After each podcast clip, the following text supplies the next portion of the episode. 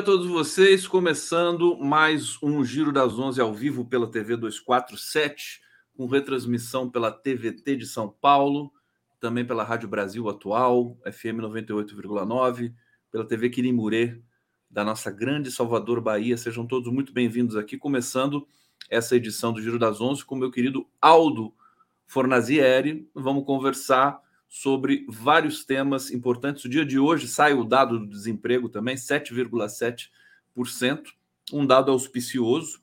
A economia dando sina bons sinais, mas é, a arrecadação do governo um pouco emperrada, segundo as explicações do ministro da Fazenda, Fernando Haddad, ontem, depois da coletiva, na coletiva que ele chamou no Ministério da Fazenda, é, por conta de dois, é, dois processos gerados em 2017, é, um pelo STF e outro pelo Congresso, que, que provocam uma distorção na nossa é, dimensão fiscal. A gente vai falar sobre tudo isso é, e eu quero receber com todo carinho meu querido Aldo Fornazieri. Tudo bom, Aldo? Como é que você está?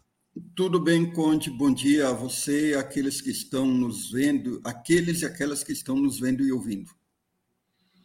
Aqueles e aquelas que estão nos vendo. O Aldo escreveu um artigo é, recente, acho que é uma semana atrás ou menos, semana né? passada, é. Semana passada, é. sobre, sobre Gaza, que fez, fez, ele fez um chamamento muito bonito.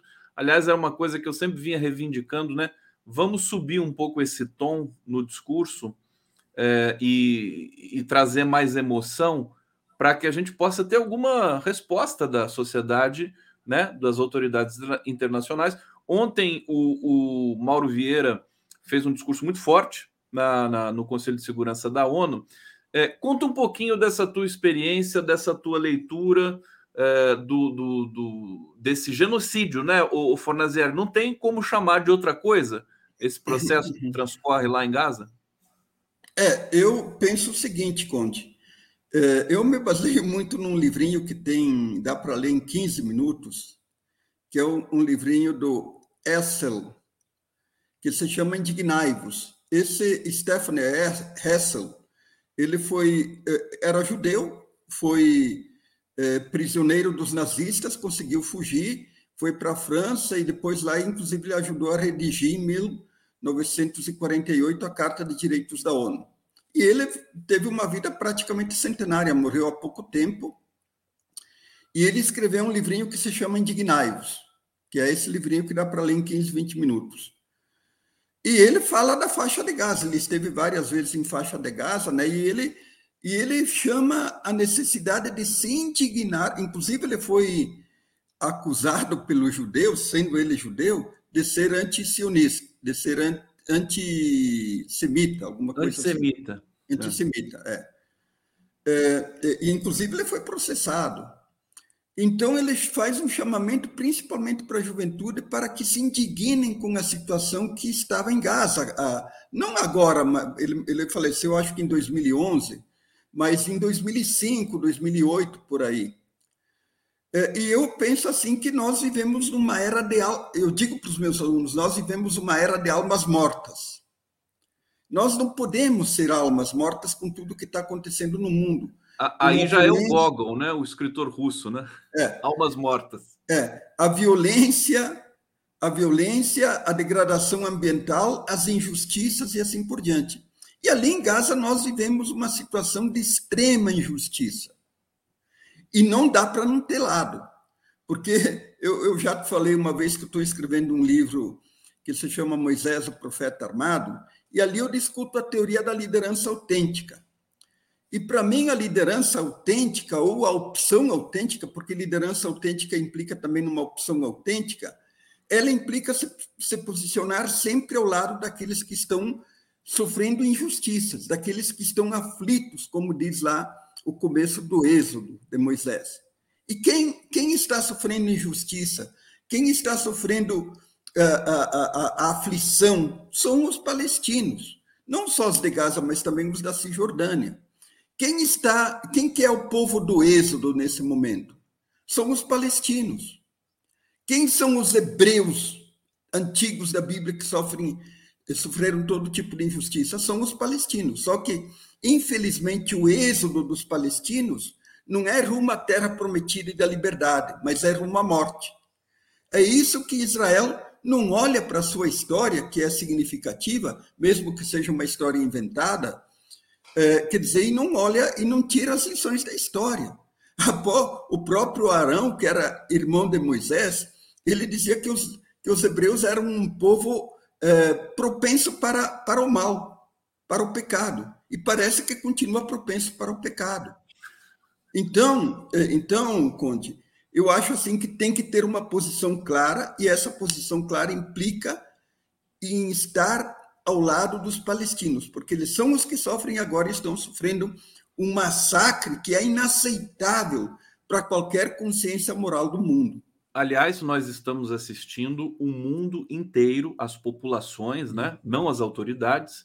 É, as autoridades vão a reboque daqui a pouco, né? mas Sim. as populações se manifestando massivamente nas ruas, nas cidades, pró-Palestina, em prol da Palestina, inclusive nos Estados Unidos, inclusive os próprios judeus, judeus Sim.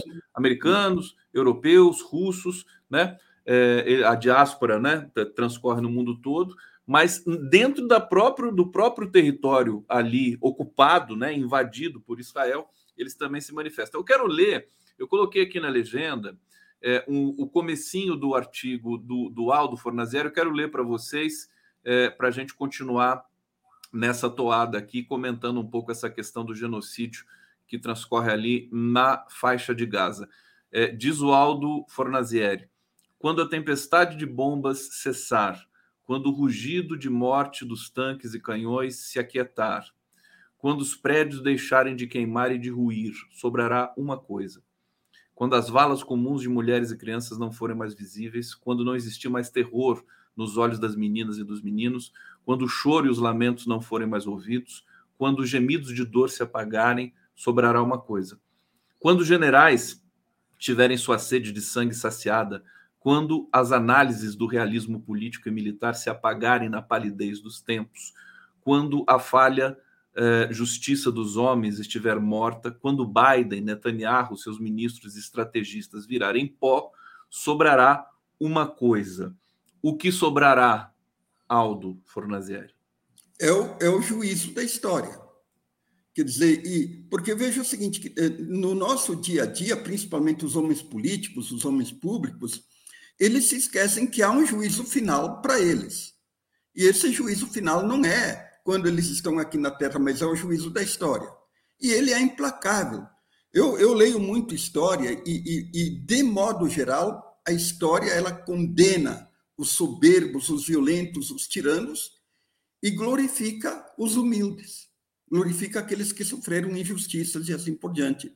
Então, esse governo de Israel, esse momento histórico, esses governantes que se omitem, eles terão terão que passar pelo tribunal da história. Claro que a história tem muitas interpretações, mas existe uma interpretação majoritária e eles serão condenados. Parece que eles se esquecem disso, generais se esquecem disso. Como eles são vistos? Eu penso que todo político que queira fazer algo significativo na sua atividade, ele tem que se preocupar com o que vai sobrar da biografia. E o que vai sobrar da biografia dele vai ser, é, vai ser, passar pelo tribunal da história. Então, eu acho assim que eles vão ser moralmente, eu acho que hoje já são condenados moralmente, porque a maioria da opinião pública ela está se erguendo contra esse genocídio, mas historicamente eles vão ser terrivelmente condenados pela história. Parece que não tem o dia de amanhã, né? Parece que é. passa, é como diz o, aquele dizia aquele ministro do meio ambiente brasileiro, né? O, o Ricardo Salles, passa a boiada, eles vão passando, passando o trator. Agora essa questão de invasão por terra. Agora todos os analistas com quem eu converso, Aldo, eles destacam o seguinte: que Israel já perdeu, quer dizer, os analistas que, que têm um certo, uh, enfim, que não são submissos a essa, essa ordem eh, discursiva internacional que eh, sempre coloca Israel como vítima né, de, de um processo. Então, eles dizem, e, e, e, dizem que já, já perdeu né, simbolicamente, moralmente, como você também está dizendo. O que, que você é, é, pensa sobre uh, o, o, o que pode esperar, quer dizer, porque a gente vai vendo, ninguém aguenta ver criança sendo assassinada todo dia na TV uhum. ao vivo e a cores, né? Fora nas redes sociais, que também as imagens que não passam na TV é, é, uhum. é, convencional passam nas redes sociais também. Dizer, é impossível. Estava comentando aqui é, em outras oportunidades que se a internet não consegue frear a mentira, o discurso de ódio, ela também não consegue frear a verdade. Né? Nós estamos aqui no YouTube falando sobre essa questão desta maneira. Fala um pouquinho sobre isso para gente, Aldo. Então, veja o seguinte, quer dizer, essa guerra ela tem, ela tem vários, várias leituras possíveis. Por exemplo, ela tem a leitura uh, da situação política interna de Israel, tem a, a, leitura da situação política interna dos Estados Unidos. Tem, o Biden tem um limite evidente de ação pela situação política interna dos Estados Unidos. Tem o aspecto da relação entre Hamas e a, e a autoridade palestina, tem o contexto do mundo árabe que estava se aproximando do, de Israel e tem o problema geopolítico. Então, tem inúmeras leituras. Tem, a, a, essa guerra, que envolve um pequeno trecho de terra, ela se tornou centro da política mundial. Então, veja o seguinte, quer dizer, politicamente Israel está derrotado, exatamente porque é, é, houve um juízo, é, a, a, condenação moral que se fazia inicialmente ao Hamas, pelo ato eh, de, de, violência que ele praticou contra a população civil de Israel, se inverteu completamente. Se inverteu contra Israel e, em grande medida, em, é, é, em, em favor do, do, próprio Hamas, não é só em favor dos palestinos, que é um, acho que é, um, é, uma opinião geral, mas o próprio Hamas ele está começando a ser visto de forma diferente. Porque o conceito de terrorismo ele varia de acordo com as circunstâncias, ele não é um conceito fixo. Lembremos que o Nelson Mandela era terrorista, que o IRA era terrorista, que as Farc eram terroristas, e depois passaram a ser vistos como grupos políticos institucionalizados. Legítimos. É, não, legítimos, digamos assim, não institucionalizados, mas que buscaram uma legitimidade pública, inclusive perante a ordem estatal internacional. Eu penso que o Hamas imprimiu uma dinâmica revolucionária que vai além do terrorismo. O que é uma dinâmica revolucionária? Ele está em busca de uma legitimação revolucionária porque ele desencadeou movimentos de massas que o legitimam, por exemplo, faixa de Gaza, as populações árabes, as populações europeias, mesmo aqui no Brasil nós mal ou bem estamos fazendo alguns atos significativos nos Estados Unidos, na, na, em Londres, que aconteceram grandes manifestações, na Austrália, no Oriente e assim por diante. Então, você percebe que se desencadeou uma dinâmica de massas, e as dinâmicas de massas, é, sejam elas vitoriosas ou não, são dinâmicas revolucionárias que vão além do terrorismo. Então, o Hamas conseguiu esse efeito. efeito. O que vem, qual que é o desdobramento dessa guerra, ninguém sabe. Parece que Israel está determinado a continuar um massacre é, até o fim, é uma guerra de extermínio. Inclusive, ontem o ministro sugeriu o deslocamento definitivo de toda a população de Gaza para o Egito. Então, que é absolutamente condenável pela ONU como um crime de guerra. E eu acho assim que a opinião pública mundial tem que levantar a consigna de que o Netanyahu e seus ministros envolvidos nessa guerra e os principais generais tenham o seu tribunal de Nuremberg. Eles, eles têm que ser levados ao Tribunal Penal Internacional e eles têm que ser julgados como criminosos de guerra. Então, essa é uma pressão que tem que ser feita. E penso também que, que, nós, aqui no Brasil, devemos exercer uma pressão para que o governo rompa relações diplomáticas com Israel, como fez Você acha que já, já passou da hora de fazer já isso? Já passou da hora. Quer dizer, nós não podemos ter o Brasil não pode ser conivente com isso que está acontecendo. Quer dizer, o Brasil está tendo uma postura justa, digna lá na ONU, inclusive incisiva, com um papel muito destacado, mas tem que ir além. Não dá para manter relações diplomáticas com um governo, principalmente com, com um país que tem um governo que tem, que é um governo de extrema direita, que tem ministros é, fascistas, para não dizer nazistas, dentro desse governo que vem e pregam o extermínio dos palestinos. Aldo Fornazieri aqui no Giro das Onze, sempre um prazer muito grande receber o Aldo. Olha, Aldo, daqui a pouco eu vou receber aqui a uh, uh, Cássia Bechara, que é do, do diretório na, diretório não, da direção nacional do MST é, e da área de inter, internacionalização do MST. Ela é responsável, né, coordenadora do processo que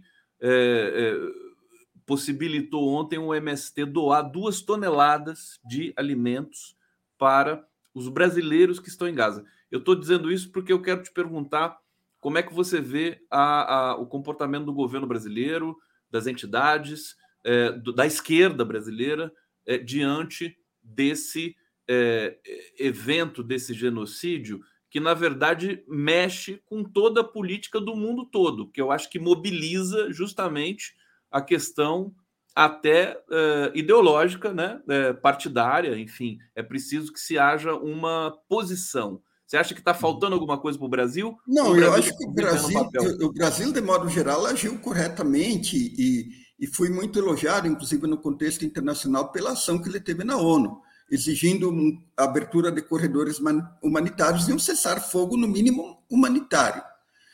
Eu acho que tem que agora ir além. Eu acho que tem que exercer uma pressão muito forte sobre o governo de Israel, eh, declarar isso publicamente e, se e, no limite, romper relações diplomáticas com Israel, ao menos temporariamente, até que esse governo genocida perdure. Eu acho que os movimentos sociais, como é o MST, o MST sempre teve uma. Uh, uh, uh, a ação destacada, até porque eu tenho um, um, afeto muito grande, que os meus primos são do MST, são lideranças do MST eh, no Brasil, eh, o, o, Rascunho, que é o Milton, agora infelizmente ele foi para o governo, eu acho que deveria ter continuado no MST.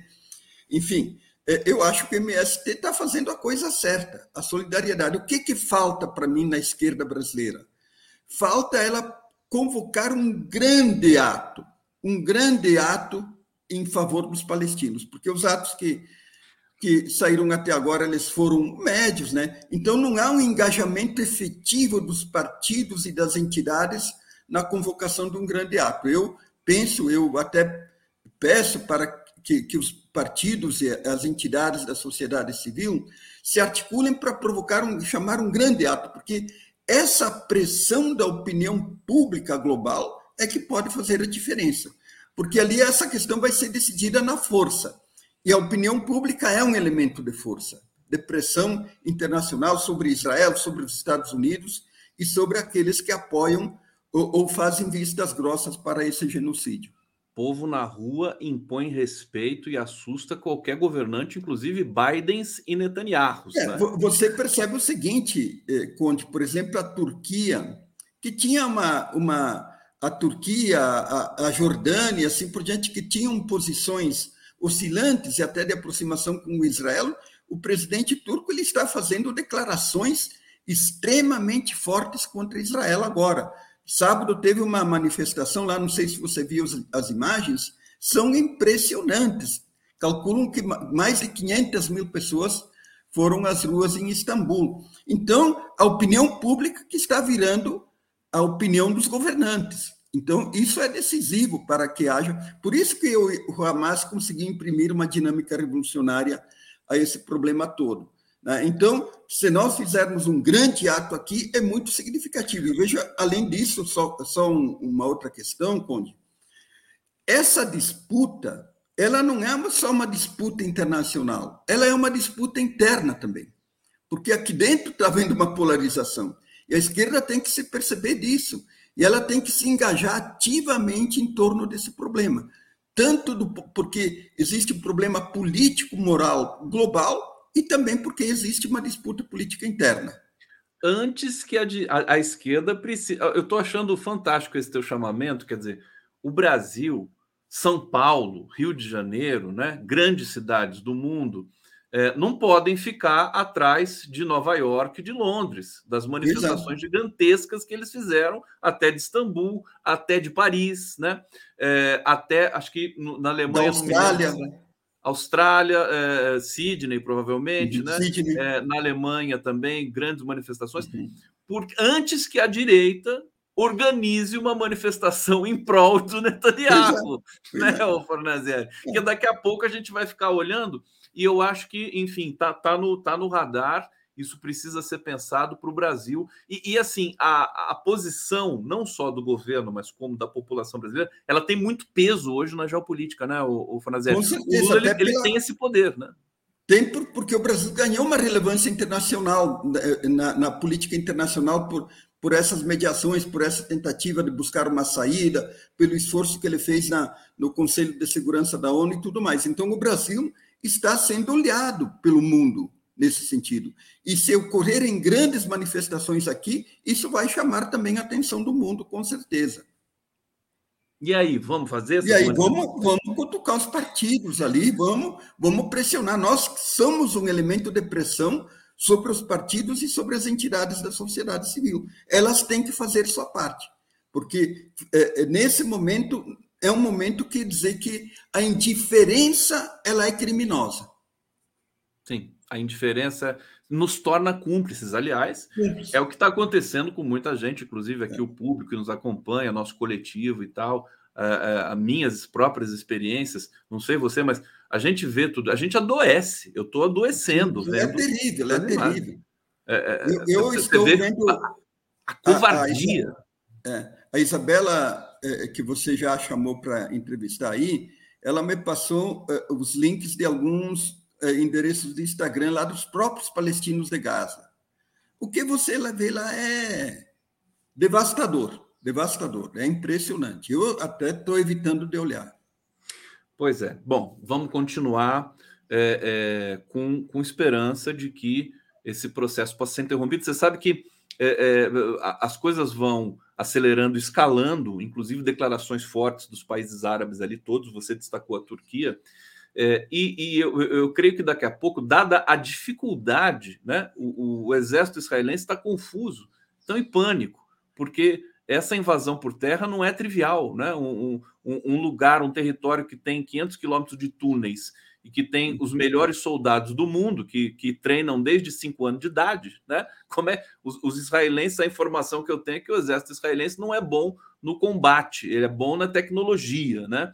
Ele tem essa agora no combate é, é, direto, é, os, os, os combatentes do Hamas tão é, treinados assim, muito mais bem treinados do que os israelenses. Aldo, posso falar um pouquinho de política nacional com você? Aproveitar claro. um pouquinho aqui? Vamos lá, vamos é, lá. Nós tivemos essa polêmica, falsa polêmica, é, em que o Lula mencionou uma, uma possível mudança na meta fiscal para 2024 e o Haddad ontem deu uma coletiva. Eu sei que você é muito próximo do Haddad, né? É, participou da campanha do Haddad, Prefeitura de São Paulo e tudo mais. Eu, eu fiquei muito impressionado com uh, a, a coletiva do Haddad, porque ele revelou os, os, os gargalos que restaram de governos anteriores para uma, um caos fiscal que tomou conta do Brasil. Ele está tentando arrumar, dá trabalho, agora ele não, ele não opta por soluções fáceis. Que balanço que você faz dessa polêmica ou falsa polêmica? Bom, eu, eu acho assim, de fato a polêmica é falsa, mas o Lula tem que ter mais cuidado. Eu sempre digo isso. É, presidente, porque veja o seguinte, quando eu, eu, eu, coordeno um curso que se chama Estratégia e Liderança Política, que é um curso sobre liderança. Quando um, um líder age ou fala, ele tem que pressupor quais que são as consequências da sua fala. Então ele tem que ter extremo cuidado. E embora eu acho que a, a, o que o Lula falou não é nada demais, ele não mediu as consequências da sua fala. Então, muitas vezes você tem que evitar falar até mesmo aquilo que é correto, porque pode causar um prejuízo. Então, a ação e a fala de um líder, principalmente de um presidente da República, tem que ter sempre um sentido estratégico. Mas, tudo bem, eu acho que é tudo consertável e tal. Agora, o momento é difícil, né? Porque eu acho que o sentido da política econômica do Haddad é muito correto. Eu acho que boa parte da esquerda não entendeu o problema do déficit público no nosso tempo, que acha que. Quer dizer, veja o que aconteceu na Argentina: descontrole inflacionário, juros altos, porque, se, é, porque você tem que levar em conta os outros atores, e não apenas a tua vontade e, a, e aquilo que você acha que é correto. Porque aquilo que você acha que é correto, em tese até pode ser correto, mas se você vai aplicar, provoca um desastre. E aí passa a não ser correto. Então, me parece que essa é a visão que o Haddad tem, que é uma visão correta. Então, eu acho que tem que perseguir esse equilíbrio fiscal, e, e aí, se não é possível, eu acho que tem que fazer uma política de redução de danos. Parece que é isso um pouco que o Haddad está tá falando. E, evidentemente, que tem gargalos que impedem, e aí tem responsabilidade do Congresso, responsabilidade do Supremo e assim por diante, mas tem também uma responsabilidade do governo. Eu acho que se é para cortar, o governo tem que cortar privilégios. E passa governo, vem governo, passa governo, e ninguém se atreve a cortar privilégios monstruosos que estão incrustados no, no setor público. E o, e, o, e, o, e, o, e o gasto mal feito, tem muito gasto mal feito. Então, eu até eu escrevi, eu acho que num artigo, que o Haddad e a Simone Tebet deveriam desenvolver um plano nacional de eficiência de gasto público, porque o gasto público é muito mal feito no Brasil em todas as instâncias, do município ao Estado à União. Então, ali são medidas que podem atenuar, eh, digamos assim, o problema do déficit. Agora, se tiver que mudar, infelizmente vai ter que mudar. Então, Agora... eu acho que o, o, o Haddad tem essa sensatez. É, é, ele, a política, de modo geral, está correta, porque veja o seguinte: se aumenta o, o, o, o déficit, vai aumentar o juro. Como é que fica? Aí você não pode querer o paraíso com todas as benesses. Então, você tem que fazer um cálculo. O que é mais prejudicial? Nós sabemos que, historicamente, a inflação ela abate o salário dos mais pobres. Então, o que, que é menos pior? Em política, quase nós sempre escolhemos o menos pior. Então, vamos apoiar a política do Haddad e vamos ver onde que é preciso, talvez, fazer algum ajuste. Perfeitamente. Deixa eu trazer o comentário do Marcelo Lacerda, que está dizendo: o professor, o Brasil tem moeda própria, o Brasil tem 350 bilhões de dólares de reservas. É, o Brasil não dolarizou a economia do país, a Argentina fez isso há décadas com sucessivas trocas de moeda. Está aqui registrado. Aliás, eu nunca sei para que, que serve 350 bilhões de dólares em caixa e que não se usa para nada. Quer dizer, é só para fazer é, é, só para fazer caixa. Quer dizer, não, é, é, um dinheiro que fica parado, né, Fornazieri? Essa, não, ele, esse ele colchão. Não fica, ele não fica parado, mas é uma segurança que o brasileiro. É uma tem, né? segurança, né? só isso. É uma segurança, porque se você tiver. Eh, se, se você não tiver reservas e, e, e, digamos assim, o, e o déficit público aumenta, o risco país aumenta. E aí os juros aumentam, a, a, a, a contratação de novas dívidas aumenta o custo e assim por diante. Então, é, quer dizer, é, quando você tem 350 bilhões em caixa, você tem uma garantia frente à, à contratação da dívida pública que você vai fazer. Quer dizer, o risco país é menor sendo o risco país menor, é, quer dizer, a, a, economia ela tem mais chance de desempenhar bem. Quer dizer, essa que é a questão. Veja os Estados Unidos, estão com déficits sufocantes e a, e a cada ano correm o risco de, de, de, de, de parar o governo porque não tem mais dinheiro. O Brasil não tem esse problema. Então, veja o seguinte, quer dizer, nós temos que evitar isso e temos que ter garantias de que eh, aqueles que vão investir no país, eles não vão sofrer solavancos. Me parece que o, o Brasil tem boas garantias, mas tem que melhorar o desempenho do déficit fiscal. Aldo Fornazieri, eu quero te agradecer imensamente a presença aqui no Giro das Onze. Obrigado pela análise sempre robusta, consistente aqui, dividindo com a gente, compartilhando. Desejo aí todo sucesso para você. Vamos continuar torcendo para que o Brasil tenha essa manifestação massiva Vamos, vamos da Palestina. Vamos, vamos, vamos pressionar, vamos telefonar para os presidentes de partido, das entidades e assim por diante, porque hoje em dia, ou você pressiona, não acontece nada, porque o Brasil está cheio de almas mortas, inclusive na esquerda. Obrigado, Fornazieri. Obrigado, eu.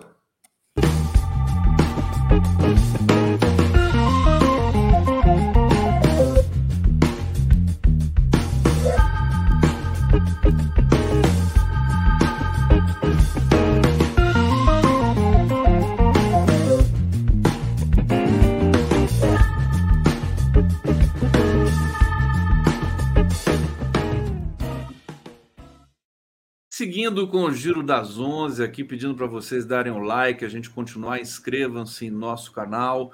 receber agora a Cássia Bechara. Grande prazer. Obrigado, querida, por atender o nosso pedido. A gente sabe o quanto você é ocupada, ainda mais nesses últimos momentos. A Cássia Bechara, da, da direção nacional do, do, MST e do setor de internacionalismo né, do, do MST, é responsável, né, junto com todo o coletivo, por essa doação de do, duas toneladas de alimentos para os brasileiros que estão em Gaza nesse momento. O avião já partiu ontem né, com esse carregamento. Seja bem-vinda, Cássia Bechara, prazer imenso. Conta para a gente como é que foi essa articulação aí da doação para Gaza. Dia a todos e todas que estão aqui com a gente, um bom dia. A gente que agradece o convite, né, para a gente falar um pouco desse tema que é tão importante, que está tão é, urgente, né, que é o tema da solidariedade à Palestina. Conde, vou só corrigir duas coisas. Um, eu não sou responsável, os grandes responsáveis são as famílias sem terra que produziram esses alimentos e colo colocaram esses alimentos à disposição, né, para serem doados ao povo da Palestina, né. É, a gente, desde que é, se iniciou esse novo, essa no, nova onda de violência, né, é, em Gaza, que as nossas famílias é, de imediato, né? Falaram: olha, aqui nós temos já, né, é, entre todas as nossas cooperativas, 5 mil quilos, 5 toneladas de alimentos que estão prontos para serem, serem enviados.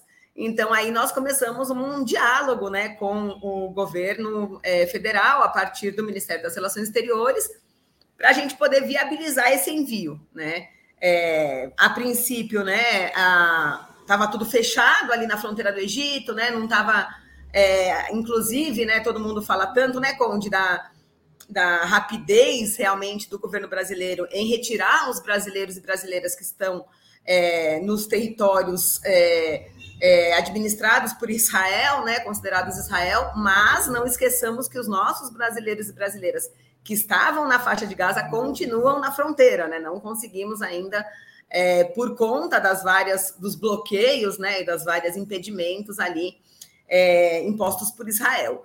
Então, enfim, depois de muita negociação, de muitas tentativas, conseguimos ontem fazer o primeiro envio, né? Não foi a quantidade que a gente esperava, porque era um avião é, de porte menor, que já estava indo para lá, né? Então foi uma correria esse final de semana, né? O Ministério está saindo, vamos organizar e conseguimos então enviar essas primeira leva de duas toneladas, mas já estamos com outras cinco prontas para embarque e já em diálogo com o Ministério para saber quando a gente vai conseguir enviar. Outras cinco toneladas, é isso? Outras isso. cinco remessas? Outras, outras cinco, cinco toneladas. toneladas. para uma próxima remessa. É, eu estou aqui com a matéria fantástica da, do, do, da Rede Brasil Atual, né?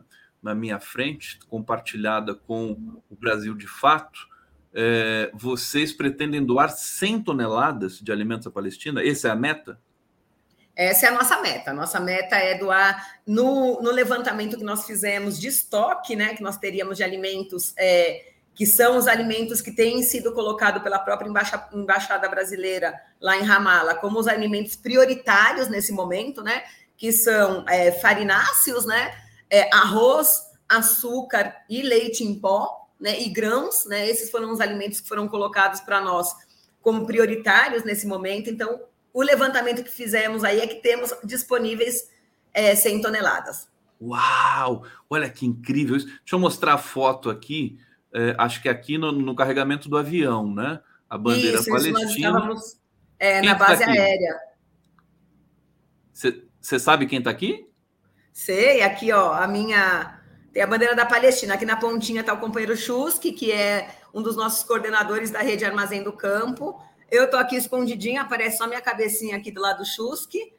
É, do outro lado está uma outra companheira também do Armazém, a companheira Lu, da direção é, nacional do MST, é, o companheiro Luquinha, do Armazém também, e o companheiro. Opa, peraí, deixa eu colocar. É, o Luquinha aqui. É... Meu Deus, que eu esqueci o nome dele. Agora o impressionante, assim, vocês estavam carregando, né, era tanto trabalho que vamos tirar essa foto rapidinho aqui, né, para continuar o trabalho, né? A gente vê que foi uma foto tirada assim, vamos tirar, vamos tirar, e, e para continuar a carregar. Agora, me explica o seguinte: o, o, quais, quais, são os, os componentes dessa, dessas duas toneladas? Você falou farináceos, arroz, é, leite em pó. É, tem mais alguma coisa que você possa destacar para a gente? E água, água não está incluso, né? Água é um outro departamento, né? É, nós estamos enviando o que a gente produz, né? Então, é, nessa, nessa primeira leva foi isso mesmo. Foi farinha de milho que veio do Ceará, de uma cooperativa nossa no Ceará, o arroz que veio do Rio Grande do Sul e o leite que veio de Santa Catarina, né? Nessa primeira leva. Vocês acabaram. É o Brasil também... todo mobilizado. O Brasil todo mobilizado. Como é que é organizar isso? Como é, como é que funciona no MST essas, é, esses processos de uma doação, por exemplo, dessa dimensão? A gente acabou de ver também o MST é, levando é, auxílio para a população que ficou alagada no Rio Grande do Sul. É, não sei se em Santa Catarina também, quer dizer, o MST está em todas, né? Na pandemia, o tempo todo, recordes e recordes de doação. Pena que as outras entidades no Brasil não fazem a mesma coisa. Agora, como é que funciona essa, essa, essa constatação de, de, de, do material que tem? As famílias comunicam? Existe uma rede nacional digitalizada que tem todas essas informações do movimento?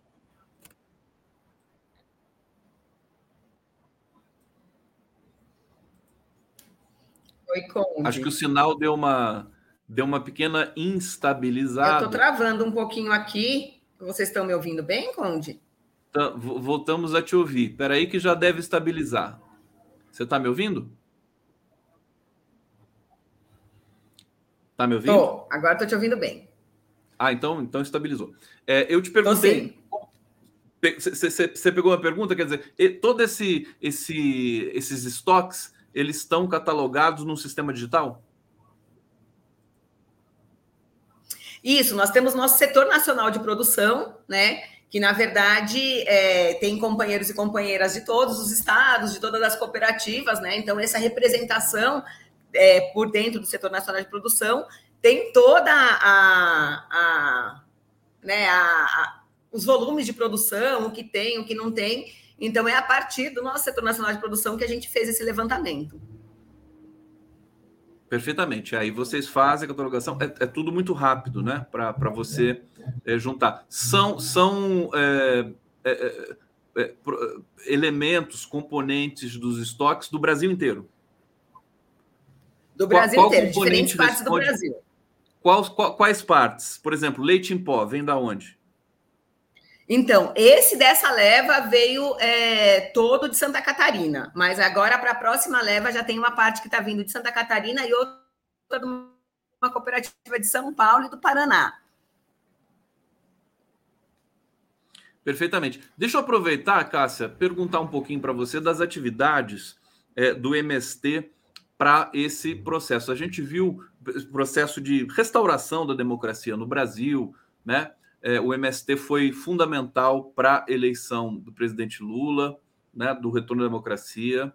A, a gente também sabe né, da, da importância do MST para a uh, consciência política do país como um todo, porque todos os integrantes têm essa capacidade né, de é, é, se colocarem né, diante de demandas históricas, como, por exemplo, a reforma agrária. A gente viu no começo do governo Lula é, algumas ocupações importantes. É, eu não sei se agora elas é, retraíram um pouco. Como é que está essa discussão dentro do movimento das ocupações é, e, e, das próximas ações, vamos dizer assim, do, do MST? Olha, Conde, a gente tem um entendimento, né, que, de que é, as, as ocupações de terra, né, e todas as formas de pressão é, para que é, os projetos que a gente defende, que a gente sabe que o núcleo do governo que nós elegemos também defende, são necessárias, inclusive, para a gente garantir que elas aconteçam, né? Elas são é, um, um, eu diria que é um tipo de apoio, inclusive, né, aos que estão dentro do governo e que defendem esses, esses, esses projetos, mas que também estão numa correlação de forças, né? Vária várias, né? Quem vai mudar essa correlação de forças para o nosso lado é povo na rua, né? é pressão, como diz o Frei Beto, gosto dessa frase.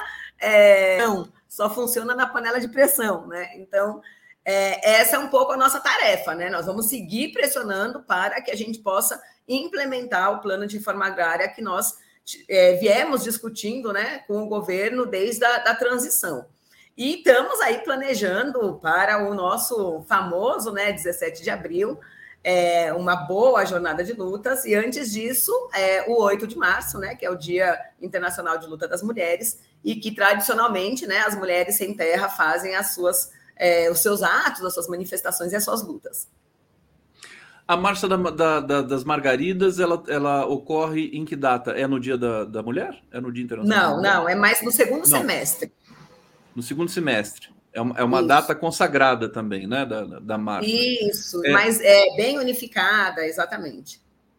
Como é que você está vendo? Vamos passar um pouquinho, porque queria te ouvir, queria ouvir uma integrante do MST falando um pouco é, do, do, da condução é, do governo nesse momento no, no Brasil. Como é que você está vendo a questão da política econômica, do emprego? Hoje saiu o dado do emprego, 7,7%. O Brasil é, é, voltando, né? Todos os indicadores são fortes. Isso também você consegue perceber na produção. É, vocês conseguem perceber na produção do MST, nos estoques, está aumentando. Como é que está essa situação? Faz uma então, leitura para a gente. Acho que a gente, a gente ainda está é, nesse primeiro ano em passos mais lentos do que gostaríamos e, e sabemos do que, do, do, que gostaria o governo, né?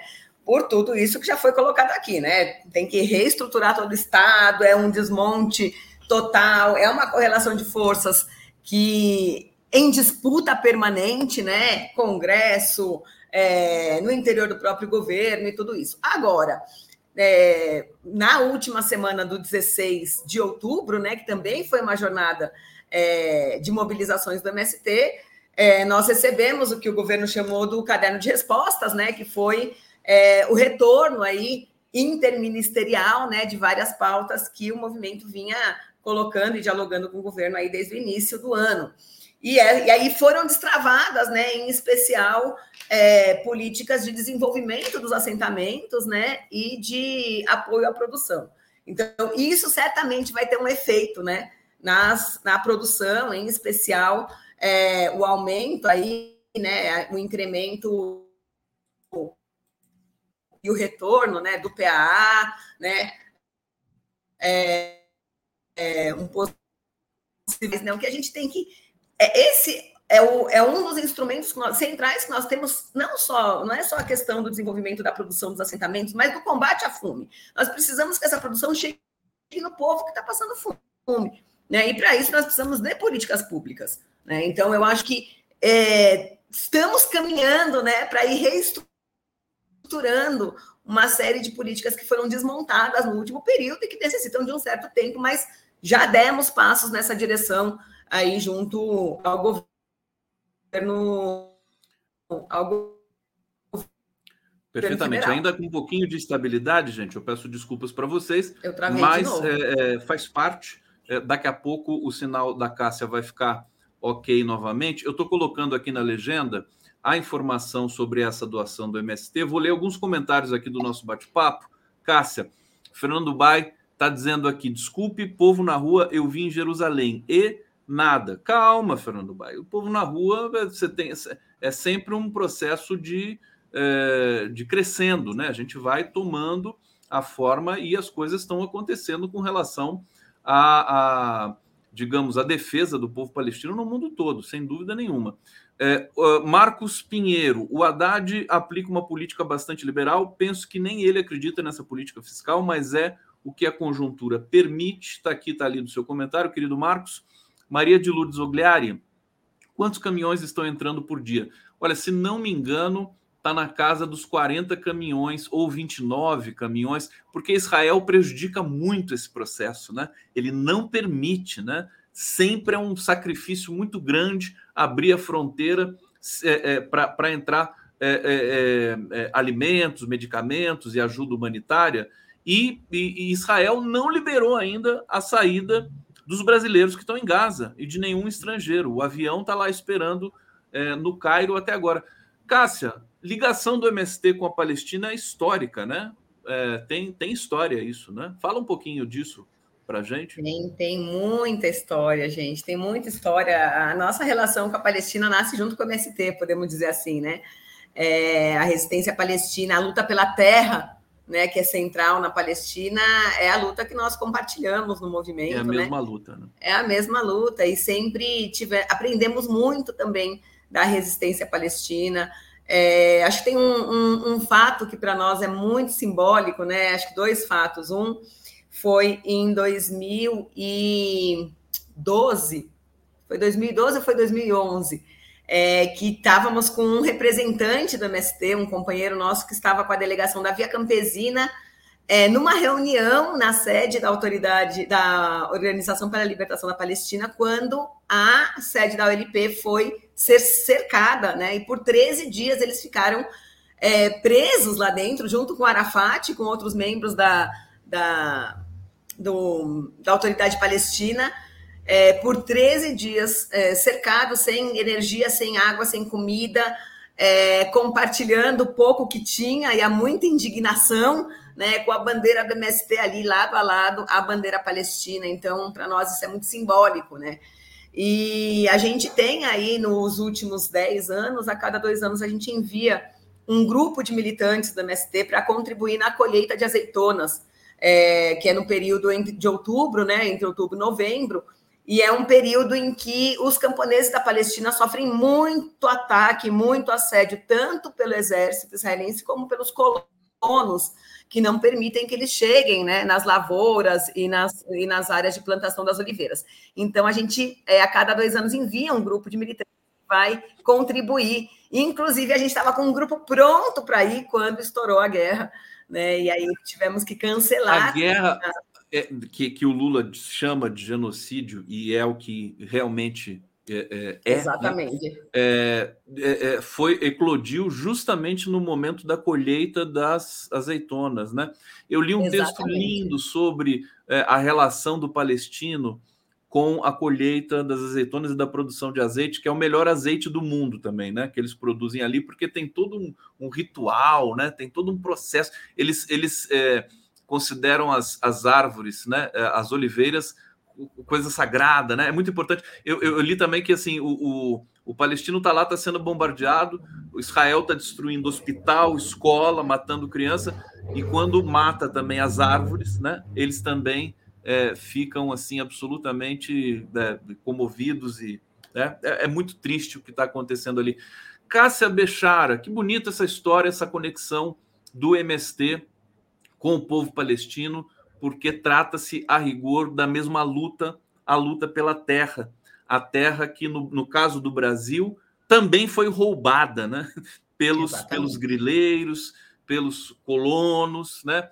E eu queria saber, o foco hoje, me parece, todo está na questão da Palestina, mas como o MST é tão grande e tem tantas demandas, quer dizer, o Brasil continua tendo pessoas desabrigadas, né? E o MST está sempre lá.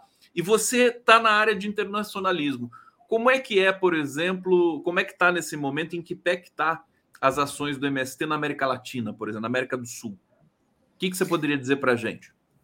Olha, Conde, a gente tem é, brigadas, né? Que a gente chama de brigadas internacionalistas, são grupos de militantes nossos que vão é, é, contribuir né, nas lutas em outros países. E hoje nós temos um grupo na Venezuela, um grupo grande de mais de, de 20 militantes que está ali trabalhando junto às comunas na Venezuela, né, em especial na área da produção de alimentos, produção de sementes, na área da construção da soberania alimentar venezuelana, né? Temos um grupo no Haiti, né, que também está lá trabalhando junto às organizações camponesas do Haiti também é, em especial no tema do reflorestamento, né, desde o terremoto, mas também no tema da produção de alimentos, né, e do apoio aos camponeses e camponesas. Temos um grupo em Cuba, né? E aí aqui queria falar, né, que claro, a Palestina é o centro hoje, mas como a gente diz, a gente troca o pneu da bicicleta com ela andando, né? A gente não pode parar tudo e a, gente olha para 10 coisas, mil coisas ao mesmo tempo, como o Conde disse, né? E no campo internacional seguimos com a campanha, né? Das mil da, da, da, de um milhão de assinaturas, né? Para que seja que Cuba seja retirada da lista de países que financiam o terrorismo, né? Então, também convocar todos e todas para que se unam a essa campanha, que é fundamental para romper, para iniciar o processo de rompimento do bloqueio econômico que vem estrangulando Cuba há décadas, né?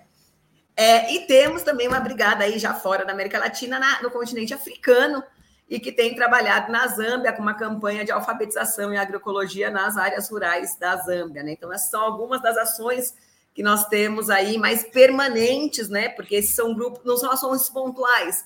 A gente tem há 10 anos grupos na Venezuela, grupos no Haiti, né? Agora na Zâmbia já há mais de sete anos, né? Então são as ações mais permanentes que o MST faz em nível internacional. Olha, eu falo às vezes quando converso, o Stedley vem aqui, é, é, o, João, o João Paulo, né? Falo, o MST é, a, é a, a marca mais poderosa que, que o Brasil tem, orgulho, né? De estar tá, o, o movimento que está no mundo todo. Que coisa linda, não sabia dessa história da Zâmbia. E assim, como não amar o MST, né? Eu fiquei, você sabe que eu fiquei muito é, chocado, porque depois da pandemia e depois da catástrofe Bolsonaro, o MST deixou claro para o país inteiro né, da importância da, da, da, sua existência e das suas pautas, né? E eu me lembro até do Jornal Nacional um dia elogiar o MST, me lembro da, da apresentadora lá, Renata Vasconcelos, é, elogiando pela primeira vez, foi até notícia, assim, pela primeira vez o Jornal Nacional elogia o MST. E aí mudou o governo, né? A gente vem para o trabalho de reconstrução da democracia no país, e aí a mídia volta a ficar contra o MST naquelas ocupações lindas, democráticas, e eles vêm com uma sanha. Parece Israel, né? A imprensa brasileira, né? Vem com tudo para cima deles. Eu fiquei chocado. Agora, para vocês não, não, não tem surpresa, né? Quer dizer, eles agem assim. As elites brasileiras realmente são complicadas, né? Surpresa zero, Conde, surpresa zero. Olha, se não houvesse crítica por parte da direita e das elites, é porque nós estávamos fazendo alguma coisa errada. Alguma coisa estava errada. alguma coisa estava errada. Ô, Conde, se você me permitir, eu só queria voltar um pouquinho ao tema da, da Palestina e das oliveiras, porque você estava falando isso e realmente né, a relação do povo palestino com a, as, as oliveiras né, é, significa essa raiz palestina na terra palestina, né? E nós vivenciamos agora, nesse último final de semana, nós fizemos um ato muito bonito na nossa Escola Nacional em solidariedade ao povo palestino e estava lá é, vários membros da comunidade palestina no Brasil. E ao final do ato, nós plantamos uma oliveira na nossa escola, né, simbolizando o, enra o enraizamento da luta palestina né, é, no MST. E você sabe, foi tão emocionante, porque na hora deles plantarem a oliveira, eles beijavam a, a folha da oliveira antes de plantar. Eu achei uma coisa tão linda e tão simbólica, né? Uma, uma das cenas também que deve ter comovido muito é, o MST, o pessoal da MST, as crianças em Gaza escrevendo os nomes no, na Nossa. pele, nos braços, para serem identificadas depois de mortas. E elas estavam ali brincando né? Tem um vídeo, elas estavam brincando ali de escrever, porque é uma coisa divertida, né? Você escrever na pele, né? Sempre foi uma coisa de grande. Quer dizer, é, é uma covardia tão grande. E olha, é, o, o, o, Brasil, é, além de ter uma. Tá, tá, tendo um comportamento assim muito forte no Conselho de Segurança. Aliás, o Mauro Vieira está lá nesse momento. Pode alguma surpresa pode acontecer nas próximas horas, porque é, no Conselho de Segurança, a China vai herdar a presidência do Brasil. E é, com a China na presidência, a possibilidade de se aprovar uma resolução cai muito, né? Porque a China e os Estados Unidos sempre, né? Aliás, eu, eu acho que eu, eu, vou começar uma campanha assim: quem aguenta os Estados Unidos, né? Ninguém aguenta mais esse, esse país coisa, mas vai lá e, e ferra Cuba, ferra América Latina, América Central, é golpe para lá, é morte. Só, só no Vietnã foram 4 milhões, né? Ali no Laos, no Camboja. É uma coisa difícil, viu? O MST não está não, não tá ensinando nada para os americanos, não, o, o Cássio. Não tem um grupo lá, não, para ensinar alguma coisa para eles?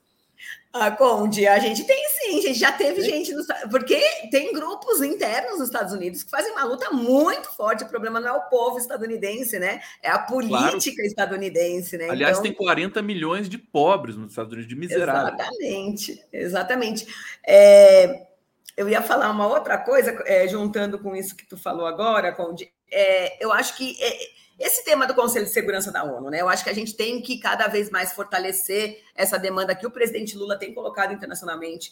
é, da reforma é, desse sistema ONU. Né? Nunca vai ser aprovada uma resolução contra. Sabe por quê? Porque os Estados Unidos vai vetar sempre, ele tem poder de veto. Então, uma resolução é, contra Israel, e o Netanyahu disse ontem com todas as palavras: não haverá cessar-fogo. Né? Quando ele diz isso, os Estados Unidos vai sempre vetar uma, uma resolução do cessar-fogo. Então, eu acho que essa é uma outra bandeira que o presidente Lula tem levantado em nível internacional e que nós temos que apoiar e trabalhar, né? É, esse Conselho de Segurança é uma piada, vamos falar sério, né? Porque é, esse poder de veto é, faz com que é, todos inviabiliza, inviabiliza e, e, e, é absolutamente antidemocrático, né? Então é, tá, tá, muito vergonhoso para a ONU, né? É, esse, esse processo é, é como se ela tivesse absolutamente escravizada, de mãos atadas. O discurso do Mauro Vieira ontem foi muito contundente. Ele, ele usou a palavra vergonha, né? Estamos envergonhados, né? De não conseguir, né? É, é, é, produzir meramente um corredor humanitário, uma pausa humanitária para tirar algumas pessoas, repatriar algumas pessoas ali da faixa de Gaza. Olha, a Neuza Noronha está aqui colaborando conosco, muito obrigado. É, o Edson Antunes está dizendo: em Campinas vejo venezuelanos nos semáforos pedindo dinheiro. Não seria legal a MST engajá-los nos movimentos? São famílias, parecem indígenas. É, com relação a isso, deixa eu deixar o comentário aqui do, do Antunes na tela. É, o Brasil tá, recebeu muitos imigrantes, inclusive afegãos, né? Eles tá, tá, tá têm um, um, núcleo de afegãos ali, no, acho que no, no aeroporto de é, Cumbica, né? Em Guarulhos. É, sobre isso, o MST pensa, quer dizer, é, de, de, de, cuidado, bolivianos, muito pobres, que migram para o Brasil em busca de alguma é, expectativa de trabalho e tudo mais. Como é que, como é que vocês é, avaliam essas questões, esses desafios no Brasil? Olha, Conde, a gente atua junto às organizações, né, em especial a Pastoral do Migrante, né, já tem organizações que atuam diretamente com é, essas populações e a gente apoia, né? Então, inclusive, durante é, a pandemia e as doações, a gente fez várias doações em espaços de imigrantes, em, especi em especial aqui em São Paulo, né? E na região sul também. Então tá dito aqui, inclusive, como é que você chamou? Pastorais do, do, do, dos imigrantes? É isso? Pastoral dos imigrantes, é. Pastoral dos imigrantes. E como é que está o trabalho em São Paulo, é, que é uma, enfim, o maior centro urbano do país, com uma população de rua recorde. É, queria que você falasse também, a gente está terminando aqui a sua participação, fantástica, aliás, diga-se de passagem, Cássia. Sempre, você tem sempre que vir aqui, viu, para falar as coisas que o MST está produzindo aqui e está fazendo no Brasil. É, nas ações dentro do Brasil, você cuida da área internacional, mas você deve saber também, né? É, o que, que, o que, que pode estar ali no, no, no, no, radar do MST, por exemplo, com a população de rua de São Paulo, tem ações também voltadas para isso, né? Ah, que bom que você falou, Conde. Nós estamos construindo uma parceria muito legal e muito grande com o padre Júlio Lancelotti. Vamos construir um centro ali, é, conjunto de cozinha solidária, é, de cozinhas populares, para atender essa população, mas também para fazer formação política, para fazer é, processo organizativo. E as cozinhas populares já existem, né? As cozinhas solidárias em várias partes, a MST contribui com várias, mas agora estamos construindo aí uma coisa mais consistente junto com o padre Júlio Lancelotti. Daqui a pouco vocês vão ter mais notícias sobre isso. Daqui a pouco mais notícias. Cássia, eu quero te agradecer imensamente. Obrigado, porque é, trabalha demais, tem que achar uma janelinha para vir aqui conversar com a gente. É, mas é, quero dar os parabéns, assim, a admiração total que todos nós aqui do coletivo, enfim, temos pelo movimento Sem Terra. É realmente um exemplo para todos nós. E ela co congelou sorrindo, ó, congelou bem a Cássia Bechara. Não sei se caiu quer... o sinal dela. Gra você está aí, Cássia? A gente, a gente que agradece, Conde. Pode Voltou? falar, deu mais uma instabilidade. Estou aqui ainda. Eu queria só aqui. deixar um último recado, Conde. Vamos lá. É, a gente, é, a gente balança, mas não cai. É, vamos lá. É, companheirada, dia 4, né? Dia Internacional de Mobilização e Solidariedade à Palestina. Vão acontecer ações em várias capitais. Então, fiquem ligadas, fiquem ligados e vamos aí nos unir nesse grito contra o genocídio, contra o apartheid, pelo cessar-fogo e pela abertura imediata do corredor humanitário em Gaza. Um beijo grande. Palestina livre, conte sempre que precisar, estamos à disposição. Obrigado, Cássia Bechara. Transição no giro. Vamos lá. Bye.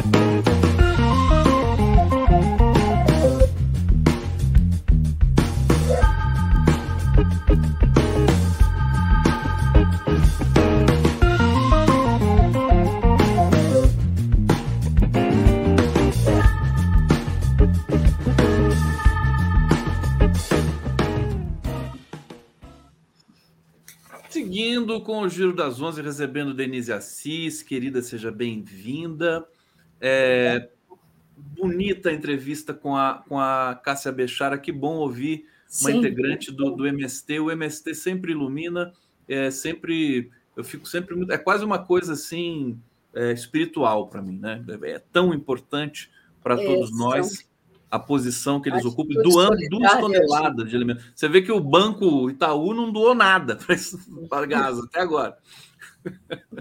Nem vai doar, né? Porque eu acho que a causa deles não está desse lado, né? Não está por aí, né? Se bobear, se bobear, não. Vai tudo, o dinheiro vai tudo para Israel.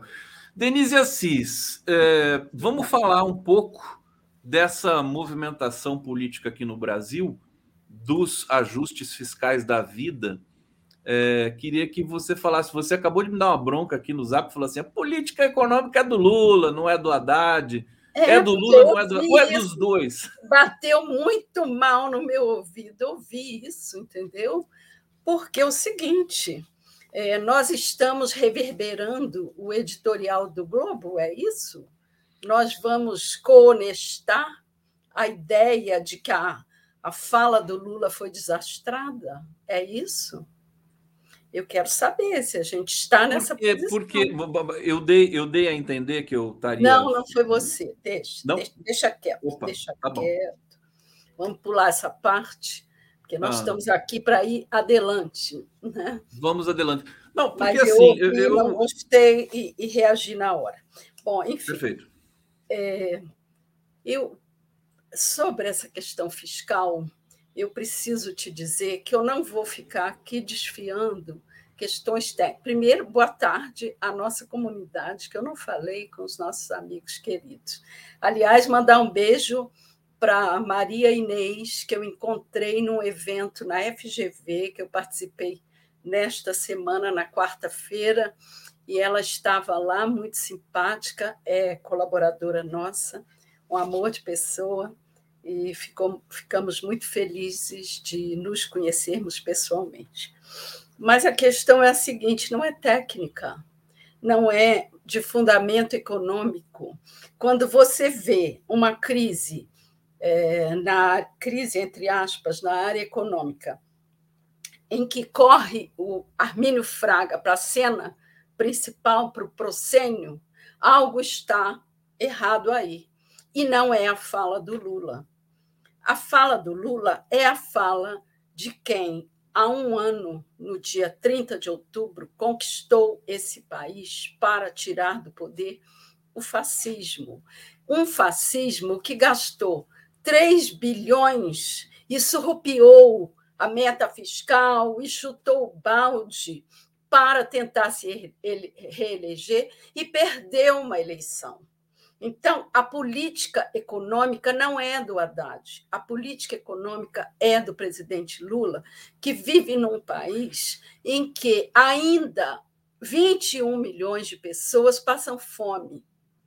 E me irrita muito ver que nós estamos trazendo e reverberando as ideias mofadas e já revistas pelo próprio Washington, do Consenso de Washington de 1989, que é o que esses comentaristas seguem a cartilha liberal nascida no Consenso de Washington em 1989 e que foi revista em 2004 porque quebrou a Grécia, quebrou a Espanha e quebrou a Argentina, porque era equivocada, não deu certo, a globalização foi um fracasso e gerou no mundo milhões de pobres. Nós vivemos num país de miseráveis. E quando Lula faz esse discurso, ele não está equivocado, não. Ele não está falando sem saber, não ele está dando um recado que já foi ouvido, já foi negociado hoje no, no Conselho de Coalizão e já estamos chegando a uma solução, porque o Haddad não é autoridade desautorizada. Ninguém desautorizou o Haddad. O Haddad não é autoridade, a autoridade é o Lula. O Haddad cumpre a política econômica do Lula e a obrigação do ministro Haddad perseguir a meta fiscal zero e a obrigação do seu Lula como presidente que disse que cuidaria das pessoas deste país quando derrotou o fascismo, ele disse que cuidaria das pessoas e cabe a ele forçar a barra para que a verba que está cada vez mais na mão do Congresso, possa ser manuseada por ele em favor dos desfavorecidos. Nós não podemos ignorar, ficarmos chorando, sabe, por isso, por aquilo, e ignorando que 78% de crianças no Morro do Alemão do Rio de Janeiro não têm o que comer. 28, 21 milhões de pessoas passam fome no Brasil. E é obrigação do seu Haddad ministrar a política que foi direcionada pelo Lula. E o Lula fazer esse discurso, porque com esse discurso, o Lula conseguiu baixar os juros do Banco Central. E aí vem o senhor Armínio dizer: olha, não fique dizendo bobagens, porque senão o Banco Central vai aumentar os juros. A política não é do Banco Central. A política não é do Haddad. A política quem faz é o Lula. E não vamos ter cuidado com a fala do Lula. Nós vamos ter cuidado é ao criticar a fala do Lula. Isto sim é que preciso ter cuidado. Porque se nós formos seguir a cartilha do consenso de Washington, como os comentaristas lá daquele canal aberto, nós vamos continuar reverberando que nós precisamos de disciplina fiscal, de reordenamento das prioridades dos gastos públicos, dizer que a gente gasta mal, pelo amor de Deus, com funcionalismo público. Nós estamos precisando reorganizar um país que foi destruído isso as pessoas não falam. As pessoas pedem cuidado com a fala do Lula. Não, o Lula sabe o que fala, o Lula está reorganizando esse país e, para reconstruir esse país, ele precisa dos recursos que foram destinados da maneira mais eleitoreira possível, por exemplo, né, na medida 160. Por exemplo, a nossa querida colega Miriam Leitão, ela diz hoje no seu artigo que nós estamos em dificuldade porque houve a medida 160 que tirava recursos do ICMS. Ora, e por que ela não esperneou e denunciou que estava errado quando essa medida foi tomada? Porque agora, quando Lula quer rearrumar, a medida estava errada lá no passado e o Lula está errado no presente. Vamos entender que é político, não é econômico. A opção política é para salvar o país, reconstruir e baixar o índice de desemprego que o Lula já levou para 7,7%. Quando nós soubemos que quando houve o golpe que essas pessoas apoiaram, o desemprego chegou na casa de 15%. E agora é a fala do Lula que está fora de lugar? é o ministro que está batendo de frente ou vice-versa com o governo? Não. O Haddad sabe exatamente por que, que ele estava desconfortável. É porque, ao mesmo tempo que ele tem que ser ministro do Lula, ele não pode também bater de frente com o mercado. E por que, que este mesmo mercado que derruba a bolsa e faz subir o dólar não abre mão dos investimentos bilhardários, trilhardários no, no, no mercado financeiro, no, nas suas, nos seus lucros. Né? Por que, que não gritaram quando o Bolsonaro gastou 3 bilhões acima do teto para dar para motorista de táxi que nem sequer tinha carteira, para milionária de Miami que estava viajando e ganhou Bolsa Família? Onde é que estavam os colegas? Onde é que estava o seu Armínio Fraga, que não viu isso, que não veio fazer artigo e, e comentário no jornal? Precisou vir uma granfina, milionária, CEO do Santander da Espanha, para nos dizer como é que funciona? Isso é uma vergonha, seu Armínio Fraga. Isso é uma vergonha veio a, a CEO do Santo André para dizer: escuta, calma, calma, que quando o Brasil começar a crescer, e ele crescerá 3%, previsão dela, uma banqueira, tudo isso se arranja, porque a economia ela funciona assim: consome-se, o dinheiro circula e a meta fiscal é atingida. Então, vamos parar de reverberar o discurso do consenso de Washington, que pregava lá liberalização comercial, atração de investimentos diretos dos estrangeiros, privatização das estatais. Vocês sabiam que nós arrecadamos com as privatizações 91 bilhões? Vocês viram para onde foi esse dinheiro? Eu não sei. Eu não vi. Eu não sei onde foi parar. Foi investido no Brasil? Gerou benefícios? Não. Foi pelo ralo. É como você vender seu carro e torrar a grana. É isso. Isso é que está errado. Não é o discurso do Lula. Vamos parar de dizer que o Lula tem que ter cuidado com o que fala, porque mexe aqui, mexe ali. Mexe no mercado financeiro que tem que entender que vive num país miserável e tem que parar com essa ganância de lucros absurdos e trilhardários. Isso é que está errado, não é a fala do Lula.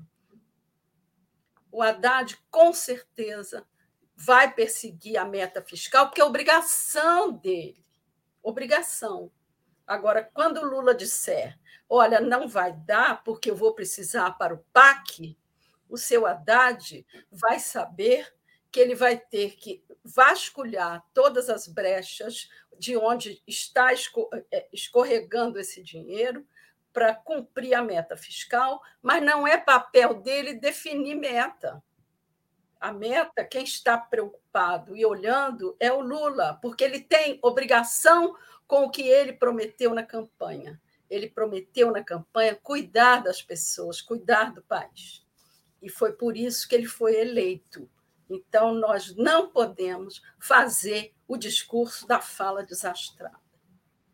Sem discurso de fala desastrada. Olha, Denise aqui, colocando, botando para quebrar aqui, o pessoal está dizendo: olha, Maria de Lourdes Ogliari, concordo plenamente com a Denise.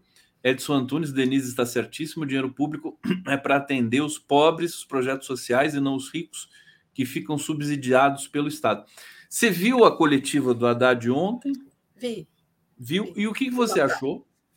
Não, ele estava desconfortável porque ele fica entre a cruz e a caldeirinha. Ele está sendo cobrado por esses gananciosos horrorosos, essa elite é, orgânica, como dizia o Dreyfus, só para lembrar de Dreyfus aqui, é, e que não abre mão de um centavo de lucro. E, ao mesmo tempo, ele sabe que ele tem um programa social a cumprir para o presidente Lula. Agora, ele então revelou coisas ali é, é, impressionantes né, naquela coletiva. Aliás, foi, foi, eu gostei muito da fala dele, é, porque ele, ele disse para a gente o que, que ele estava discutindo com o presidente Lula naquele Sim. momento. Ele foi muito claro, transparente, e é isso mesmo. Um puxa para lá, outro puxa para cá. O presidente Sim. precisa gastar. O presidente prometeu ao país que ia cuidar dessas pessoas e reconstruir os programas sociais. Agora, como que ele vai reconstruir os programas sociais sem dinheiro? E nós vamos abrir mão do dinheiro investido no social para continuar bancando o, mercado financeiro, os investimentos milionários, é isso? Você sacou o escândalo da medida judicial que é, manda devolver para Souza Cruz 4,8 bilhões. bilhões. É isso. É um não paga o imposto. Faz uma manobra que o dinheiro vai para a Receita e volta para a empresa que não desembolsou. Né? Então, assim. É. É e o Haddad isso. disse que está cheio de coisas. A, Souza Cruz é, é só uma. Quando ele diz que está perseguindo a meta fiscal, ele está fazendo o seu dever de casa de tapar os buracos do DIC. Agora, cabe ao Lula, sim, dizer que vai continuar com seus programas sociais. Agora, não nos cabe ficar reverberando o, o, o editorial do Globo, por exemplo, de hoje, que começa é, dizendo que amanhã o, o mercado amanhecerá num clima de dúvida. Dane-se o mercado. A dúvida é a mãe que pergunta: será que amanhã o meu filho vai comer? Essa é a dúvida que tem que nos dizer respeito. Não é a dúvida do trilhardário, o dólar Denise, vai subir ou descer. Ô, Denise, você sabe muito bem né, que eh, quando acontece esses episódios e que a imprensa pega, que a imprensa adora fazer isso, né? Pega a fala do Lula e fala: olha que absurdo, né? No cenário internacional, a, a, os, os, os, eh, o entorno do Lula fica correndo que nem barata tonta, você sabe disso. Né? Porque eles se abalam com o que diz a mídia, porque eles vivem na Globo News. Porque eu já ouvi de ministro do Lula dizer que não iria falar mais para o 247, porque não ia falar para convertido sendo que esses ministros têm que se atentar para o detalhe que o nosso público aqui é altamente qualificado, tem opinião, é formador de opinião, e que se amanhã ele se aborrecer com esses que não vêm falar para ele, ele muda o voto para uma terceira via ou para uma esquerda mais radical. Então, esses ministros é que têm que prestar atenção para não falar bobagem. Então, assim, eles se abalam, eles ficam nervosos, eles ficam inseguros, eles só querem sair na grande mídia. Isso vai acabar mal. Denise, tô adorando ser bravo. Dá um sorriso para gente agora, vai, Denise. Eu hoje não, eu entrei, eu ouvi aquela frase e fiquei aqui louca para entrar para desopilar, porque não deu para engolir.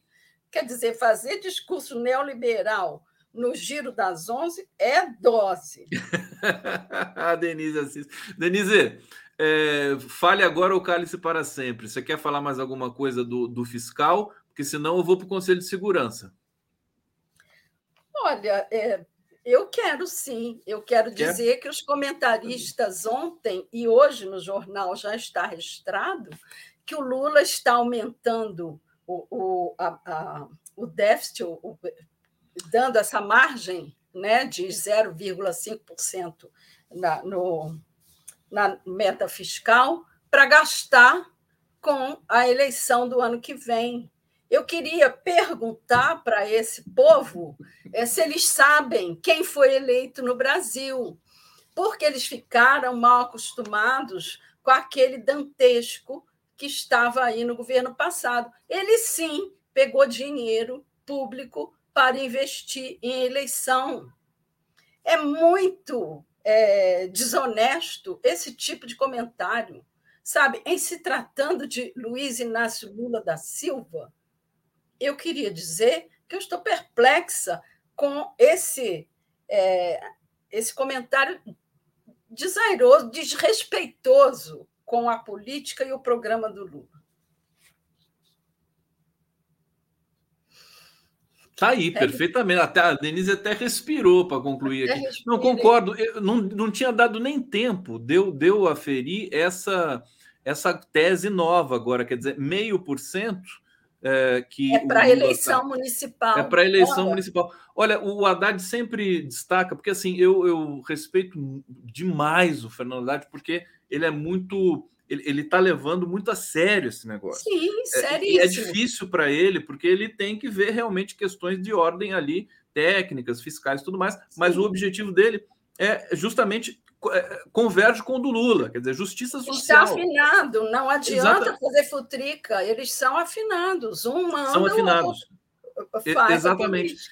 Persegue e, e assim, e, e, e ele, sempre destaca, quer dizer, o, só o Bolsonaro no, no, em 2022 foram 300 bilhões assim jogados no lixo para tentar reeleger. O Lula disse isso 300, hoje. Né? Eu estou falando em três, foram 300. Não, foi 300 bilhões. O Lula falou isso hoje no café com o presidente lá, e, e ele ainda, ainda trollou o Bolsonaro. Falou, ah, perdeu, nunca imaginou que ia perder, porque botou todo o dinheiro né, é, que, que existia. É, ele achou que estava comprado, a eleição estava é. comprada. Hoje ele o Lula imaginou botou... que fosse perder. Isso, e ficou chorando em casa. O Lula falou, ficou chorando em casa. O é. Bolsonaro deve estar puto agora essa hora. Então, assim, não, não venham medir esse governo pela régua do governo anterior, porque não é isso. O Lula não precisa comprar a eleição. O Lula tem voto, tem apoio. É, e ele sempre jogou, ele sim, dentro das regras do Tribunal Superior Eleitoral. E é, naquele, no, no, governo anterior, a mídia não estava preocupada com déficit? Não estava, pois a, a, a, eu não costumo citar colega, mas hoje eu tive que citar, porque ela estava indignada é, dizendo: nossa, mas a medida 160 já vai ser reformulada. E por que, que ela não brigou contra a medida 160 que retirava ICMS do, do, do montante que o governo dispunha para gastar? Né? Quer dizer, ficaram quietinhos, esperando o desfecho, e agora cobram cada centavo? Está errado isso, Conde. Vamos, vamos trazer aqui, olha, a Maria de Lourdes Ogliari mais uma vez. Uhul! Viva Denise! Viva Denise! Roberta Graff. Salve grandes, Denise e Gustavo. Só para contribuir, abraços democráticos, querida Roberta Graff. Um beijo para você. É, Denise, o, o chanceler Mauro Vieira fez um discurso muito, muito forte muito e que me, assim, fiquei muito feliz com a coragem dele ali no Conselho de Segurança. Pode ser que alguma coisa possa sair ainda dessa última reunião presidida pelo Brasil. Fala um pouquinho para gente sobre essa dimensão. Como é que você está vendo? Respira. É, mudar o clima. É.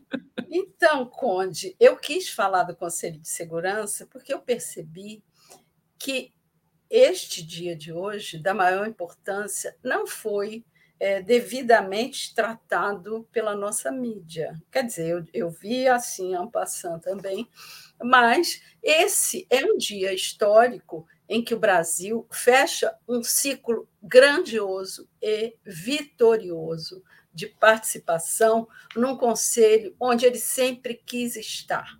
O Lula sempre reivindicou duas coisas. Uma, a mudança do Conselho de Segurança, e a gente não entendia bem o que, que ele está mexendo nisso, o que, que tem disso, o que, que ele entende disso.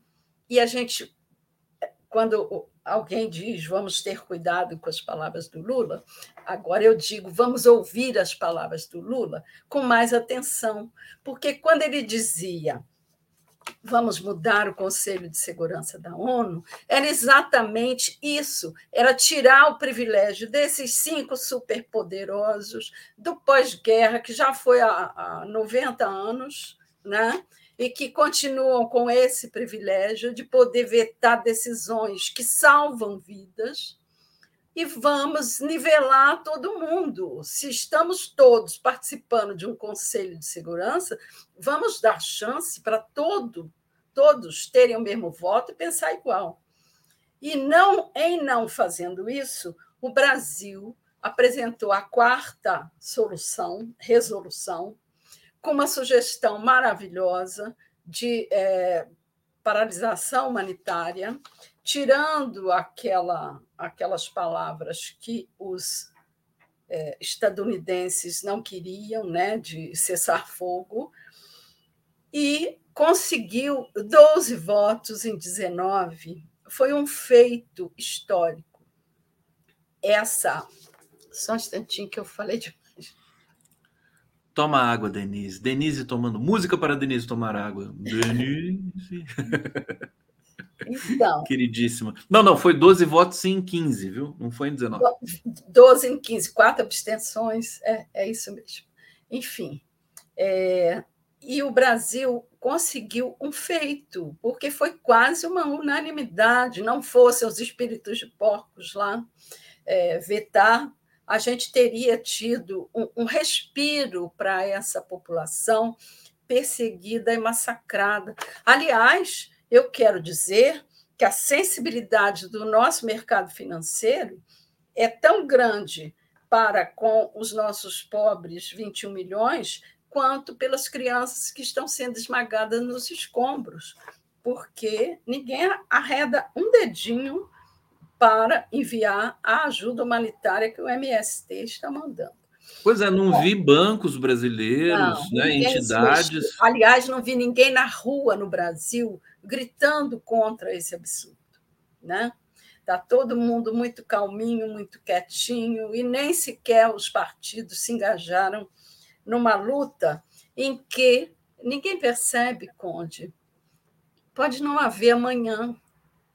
Os estadunidenses estão estudando uma bomba atômica que eles dizem que é para acertar os subterrâneos e tirar só os reféns.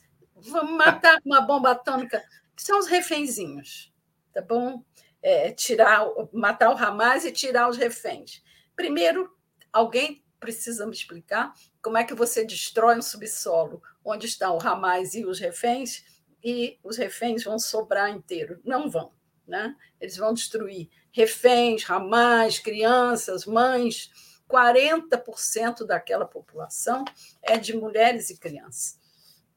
Então, eu queria é, dizer, para fechar aquele raciocínio que eu estava fazendo, que o, a, a passagem do Brasil, essa coincidência de Brasil com a guerra é, na, é, na faixa de Gaza, é, foi uma coincidência para colocar é, em destaque e nos ensinar didaticamente na prática, infelizmente, com muita força e dor, é, que essa mudança do Conselho de Segurança é necessária, que o Brasil é um grande negociador, que o Brasil é respeitadíssimo na sua diplomacia, que está coroada de êxito, e que nós vamos fechar esse um mês de Conselho de Segurança com louvor, apesar de a gente não trazer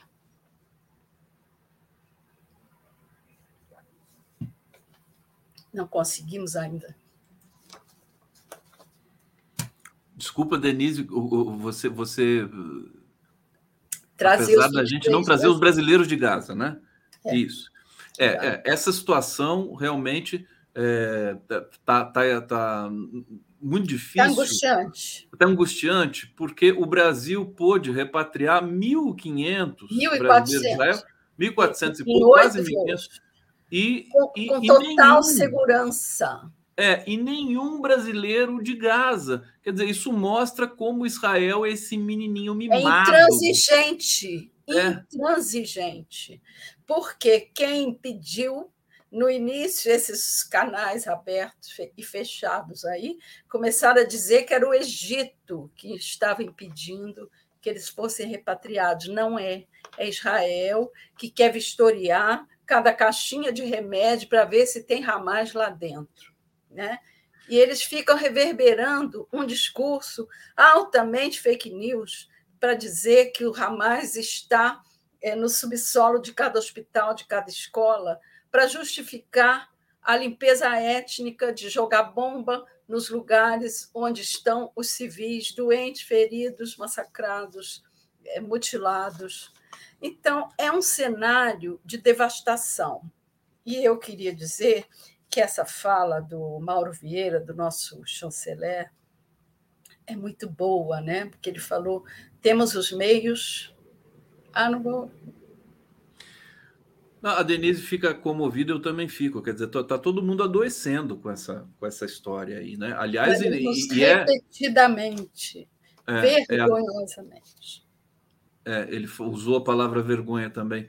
Denise, obrigado, querida. Você deu um show hoje aqui. Sempre Imagina. importante. Eu dei, dei, um show de mau humor. Mas um é show de indignação uh, devida. Indignação, sim, sim. Isso sempre. Porque o dia que a indignação parar de me mover, eu paro de participar. Que é isso que nos move, é isso que nos leva a pensar um Brasil melhor. Eu estou com Lula. Ele claro. se indigna e eu também. Um Denise Assis, beijo. Para o nosso público. Tchau.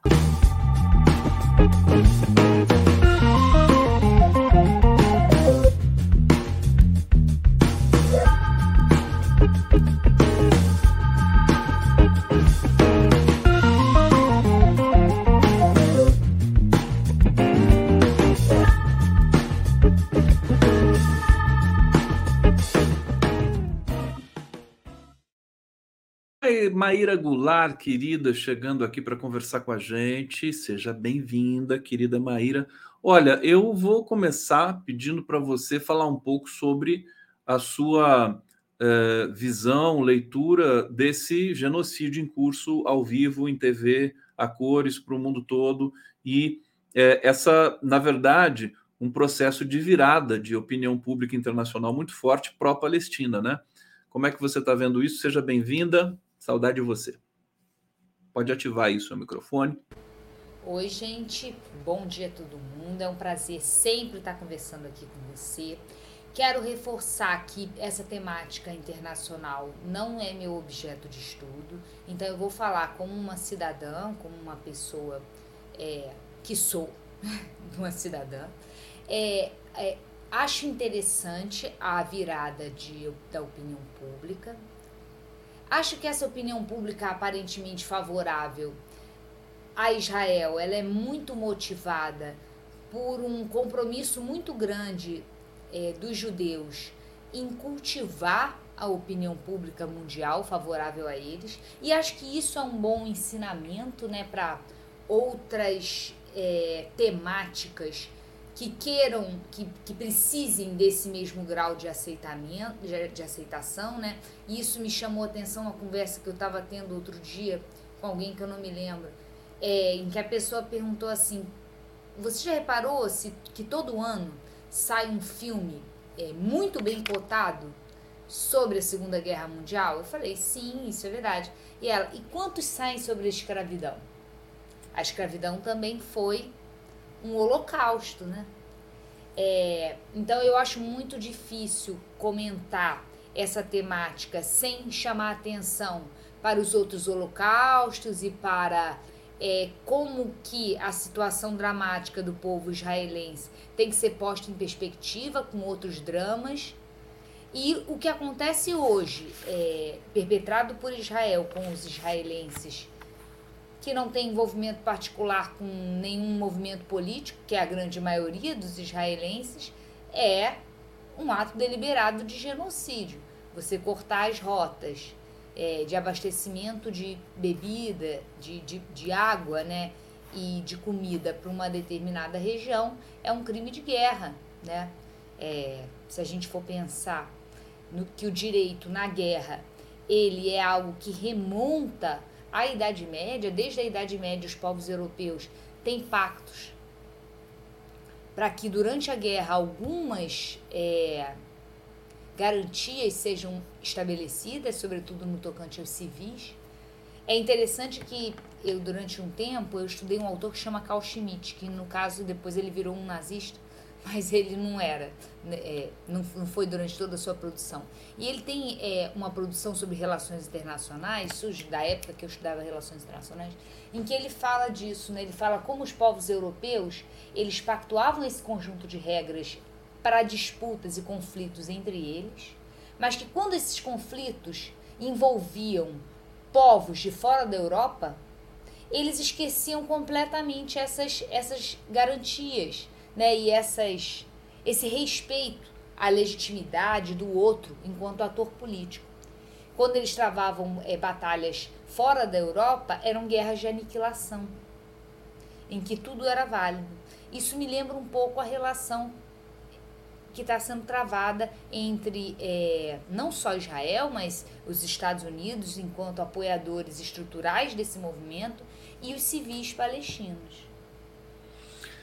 Pois é, uma situação que a gente continua aqui numa expectativa quase sempre frustrada e frustrante é, de que Israel possa respeitar algum tipo de recomendação. A ONU recomendou, né? Não fez a resolução, mas fez uma recomendação é, de que é preciso fazer um corredor ali, uma pausa humanitária. Quer dizer, nem, nem pediu cessar fogo, pediu uma pausa para pelo menos algumas pessoas serem resgatadas ali. É, Maíra Goulart, é, agora com relação ao, ao, governo brasileiro, o governo brasileiro tem se portado muitíssimo bem com relação a essa questão. Né? Eu vou até é, pedir para a gente entrar, daqui a pouco a gente vai falar da pesquisa Quest, você quer falar um pouquinho sobre isso, mas é, o, o, Aldo Fornazieri pediu aqui, falou, ah, a esquerda precisa fazer uma grande manifestação no Brasil, né, para não ficar atrás de Londres, de Nova York, de Paris, as grandes cidades do mundo todo, é, apoiando o povo palestino. O Brasil fiz, fez manifestações mais pequenas ainda, né? No Rio de Janeiro também teve algumas aí, né? Talvez porque aqui, né, a gente está lidando com o nosso próprio genocídio cotidiano do povo Sim. negro favelado, que, e agora não só o favelado, o povo negro que vive sob o controle das áreas de milícia, é, que sofrem genocídios cotidianos, isso está mobilizando muito aqui no Rio de Janeiro a gente se surpreende com uma milícia cada vez mais pujante e cada vez mais capaz de determinar o cotidiano das pessoas. Então, talvez isso, isso faça com que a nossa reação seja menos ágil do que a, a, a dos londrinos que não estão lidando com esse não estão lidando com cotidiano. com outro genocídio. Então tá aqui já a, a, a Maíra já botou um novo conceito que eu vou incorporar também, contra todos os genocídios, né?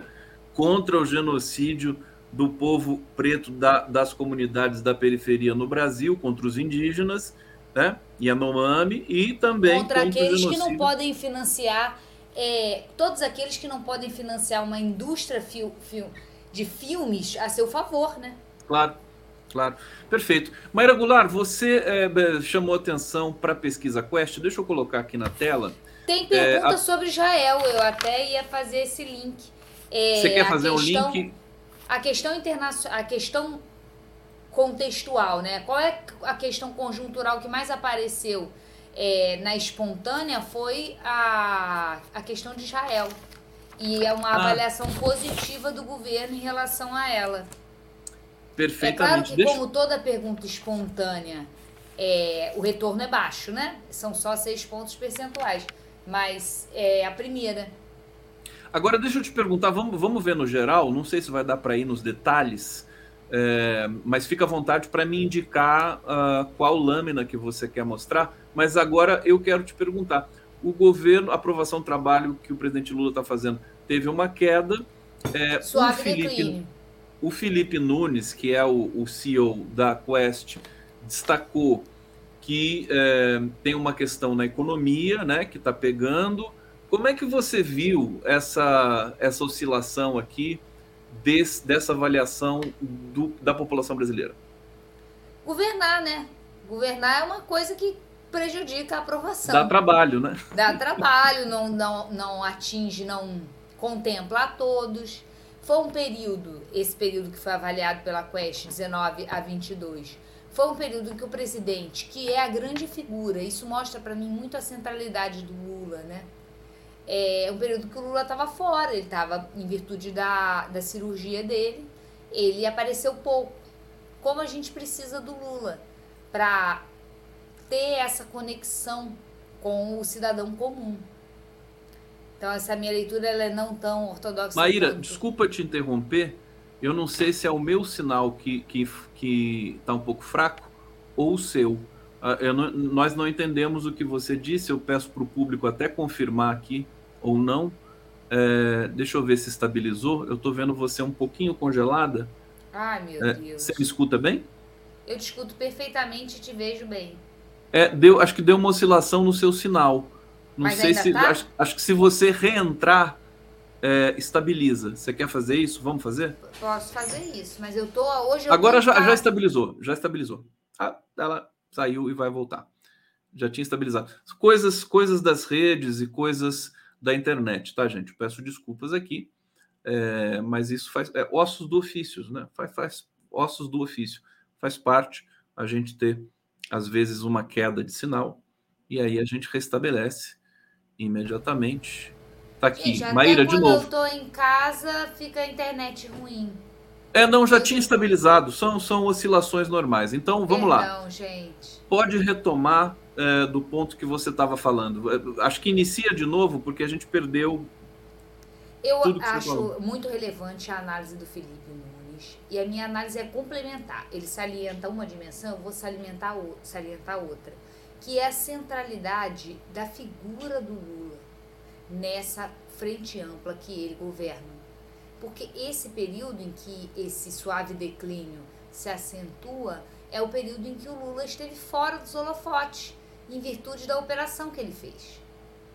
Então, a meu ver, é, esse suave declínio mostra o quão central é são as aparições do Lula como que a figura dele é ainda o elemento chave nessa frente ampla. Esse é o, é o ponto central para você.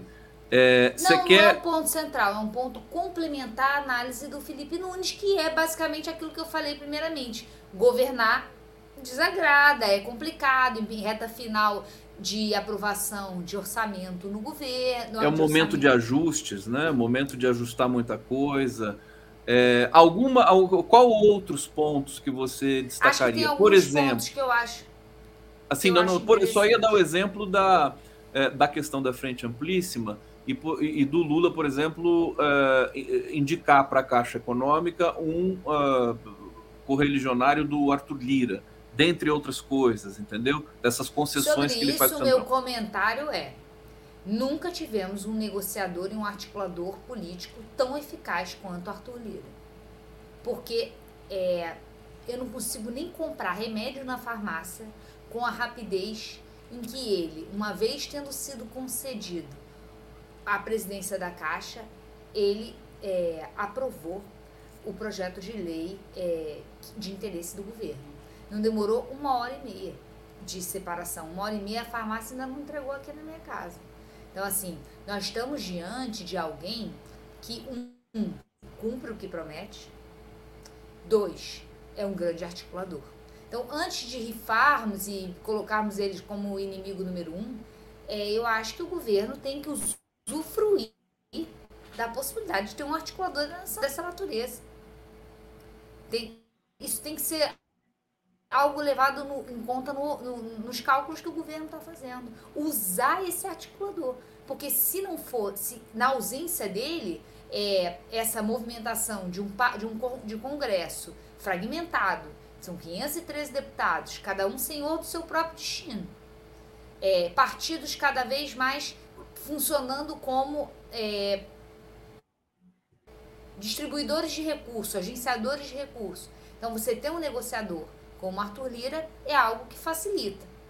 Então, assim, diferentemente da maioria das pessoas que fica, é que eu acho muito difícil é, fazer normatividades descoladas do real.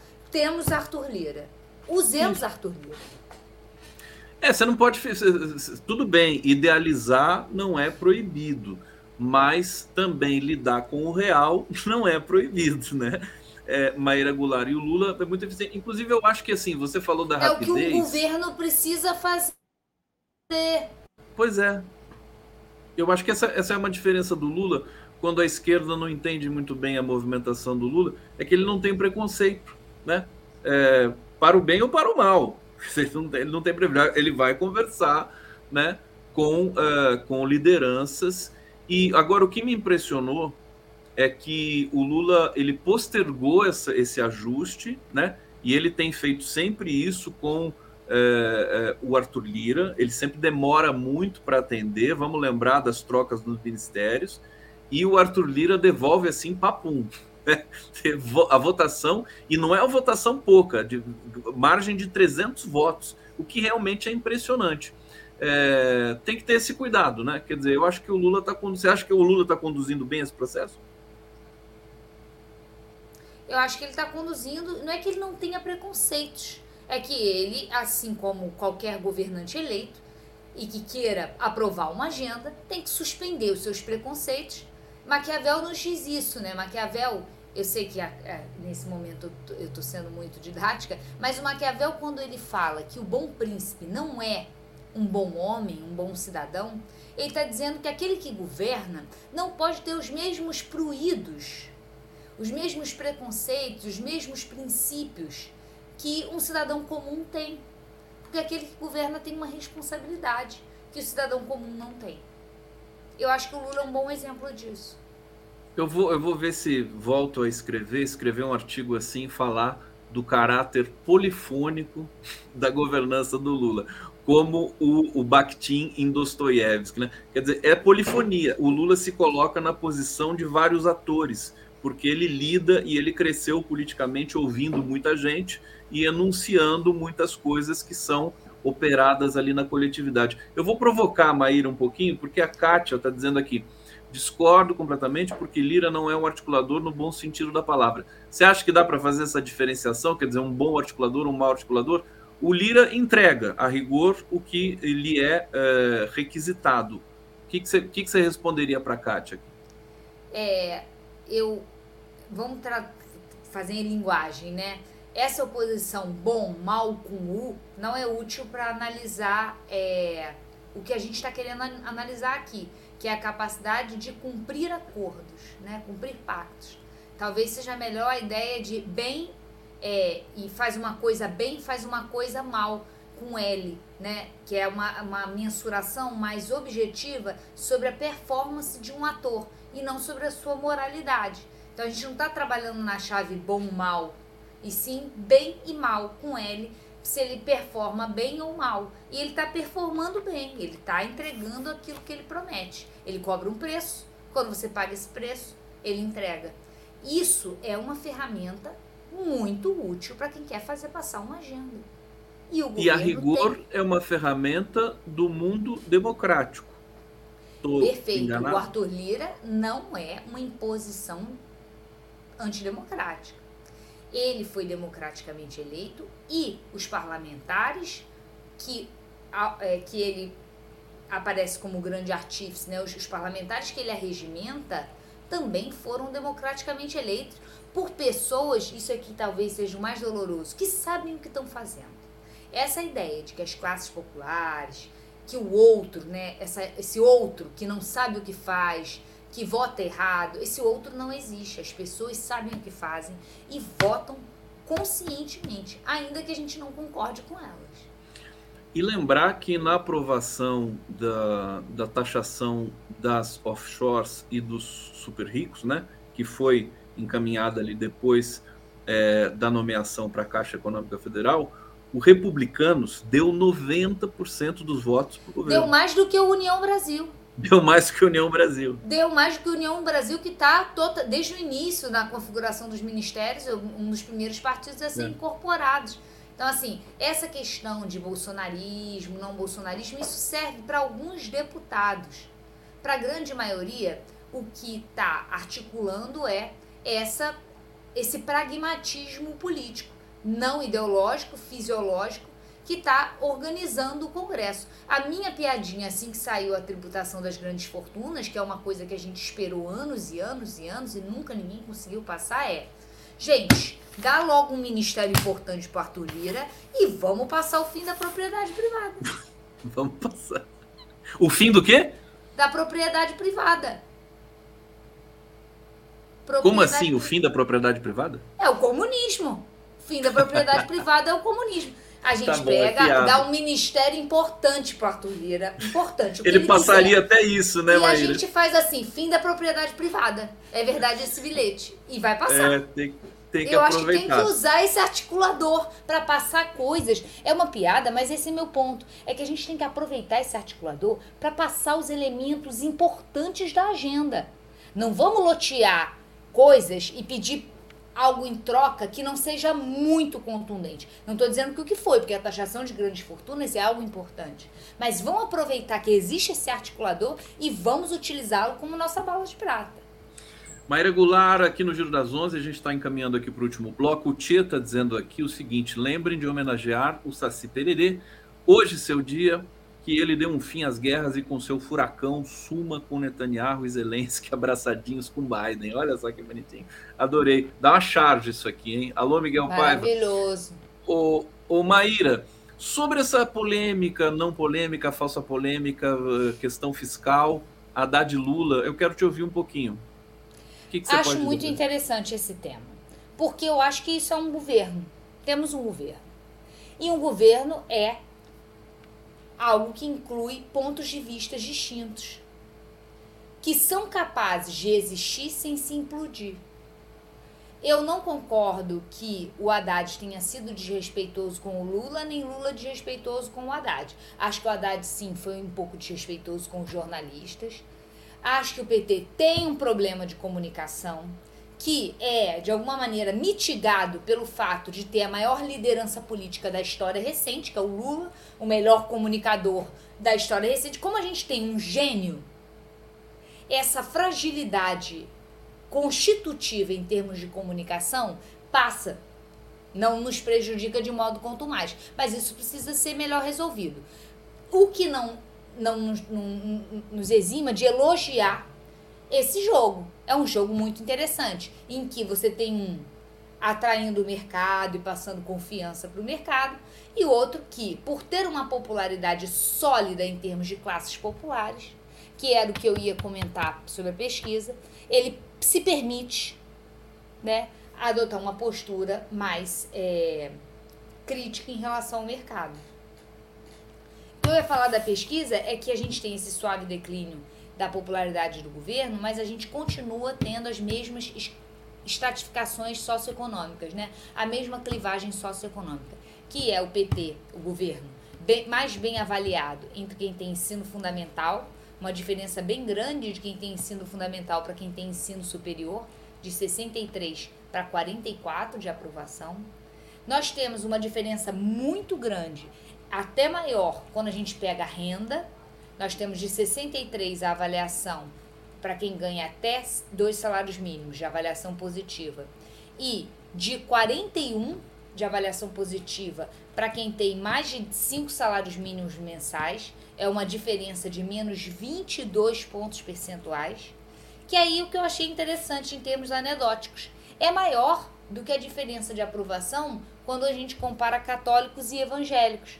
Isso é para aqueles que acham que o inimigo é o evangélico, que o problema está nos evangélicos. Muitos nós da esquerda achamos isso. A diferença é de, é, entre católicos e evangélicos é menor, em termos de aprovação do governo, do que as diferenças entre pobres e ricos. Então, o nosso problema. O Lula, o Lula ele dialoga relativamente bem com, com, com os evangélicos, até porque eu acho que a gente enquadra mal né, o fenômeno, né? Porque os é evangélicos são as classes. Exato. É. Falar mal de evangélico é falar mal de gente pobre. É. Enquanto a gente achar que existe uma epistemologia da pobreza que é refratária aos conteúdos progressistas, nós não vamos a nenhum lugar. A gente vai continuar nessa posição de superioridade moral que estivemos durante o iluminismo e que criticamos em todas as nossas teorias decolonial, pós-colonial, mas que acabamos incorrendo no mesmo erro quando a gente se refere aos evangélicos e às classes populares hoje. Aquelas que elegem parlamentares do patamar de Arthur Lira, aquelas que elegem os seus representantes religiosos no parlamento. A gente tem que entender que essa é a linguagem da democracia e se adaptar a ela. Maíra Goulart aqui no Giro das Onze. A gente chegou aqui no final do nosso da nossa edição do Giro. Deixa eu ver se tem alguma informação urgente aqui para atualizar com vocês. É, bom, pacote de segurança para o Rio de Janeiro está sendo levado é, por Lula. Achei né? sensacional a fala do Lula de no meu governo não vai ter GLO. Até que enfim, alguém botou os pingos nos is. Não é legal. Esse modelo de intervenção não é bom. Ele só serve para usar mais violência contra as classes populares. Perfeitamente. Olha, continuem com a nossa programação. Obrigado a presença de todos aqui no Giro das Onze. Vamos continuar aqui fazendo jornalismo ao longo do dia. Obrigado, Maíra Goulart. Super beijo para você. Eu agradeço, querido. Sempre bom. A gente está de volta Desculpa amanhã. coisa da internet, perdão. Não, não, não já foi, foi tranquilo. Tá, ossos do ofício. Semana, semana que vem a Maíra está de volta aqui conosco e amanhã a gente está aqui mais uma vez para trazer melhor análise da informação eh, e das notícias no mundo e no Brasil. Obrigado, gente. Valeu!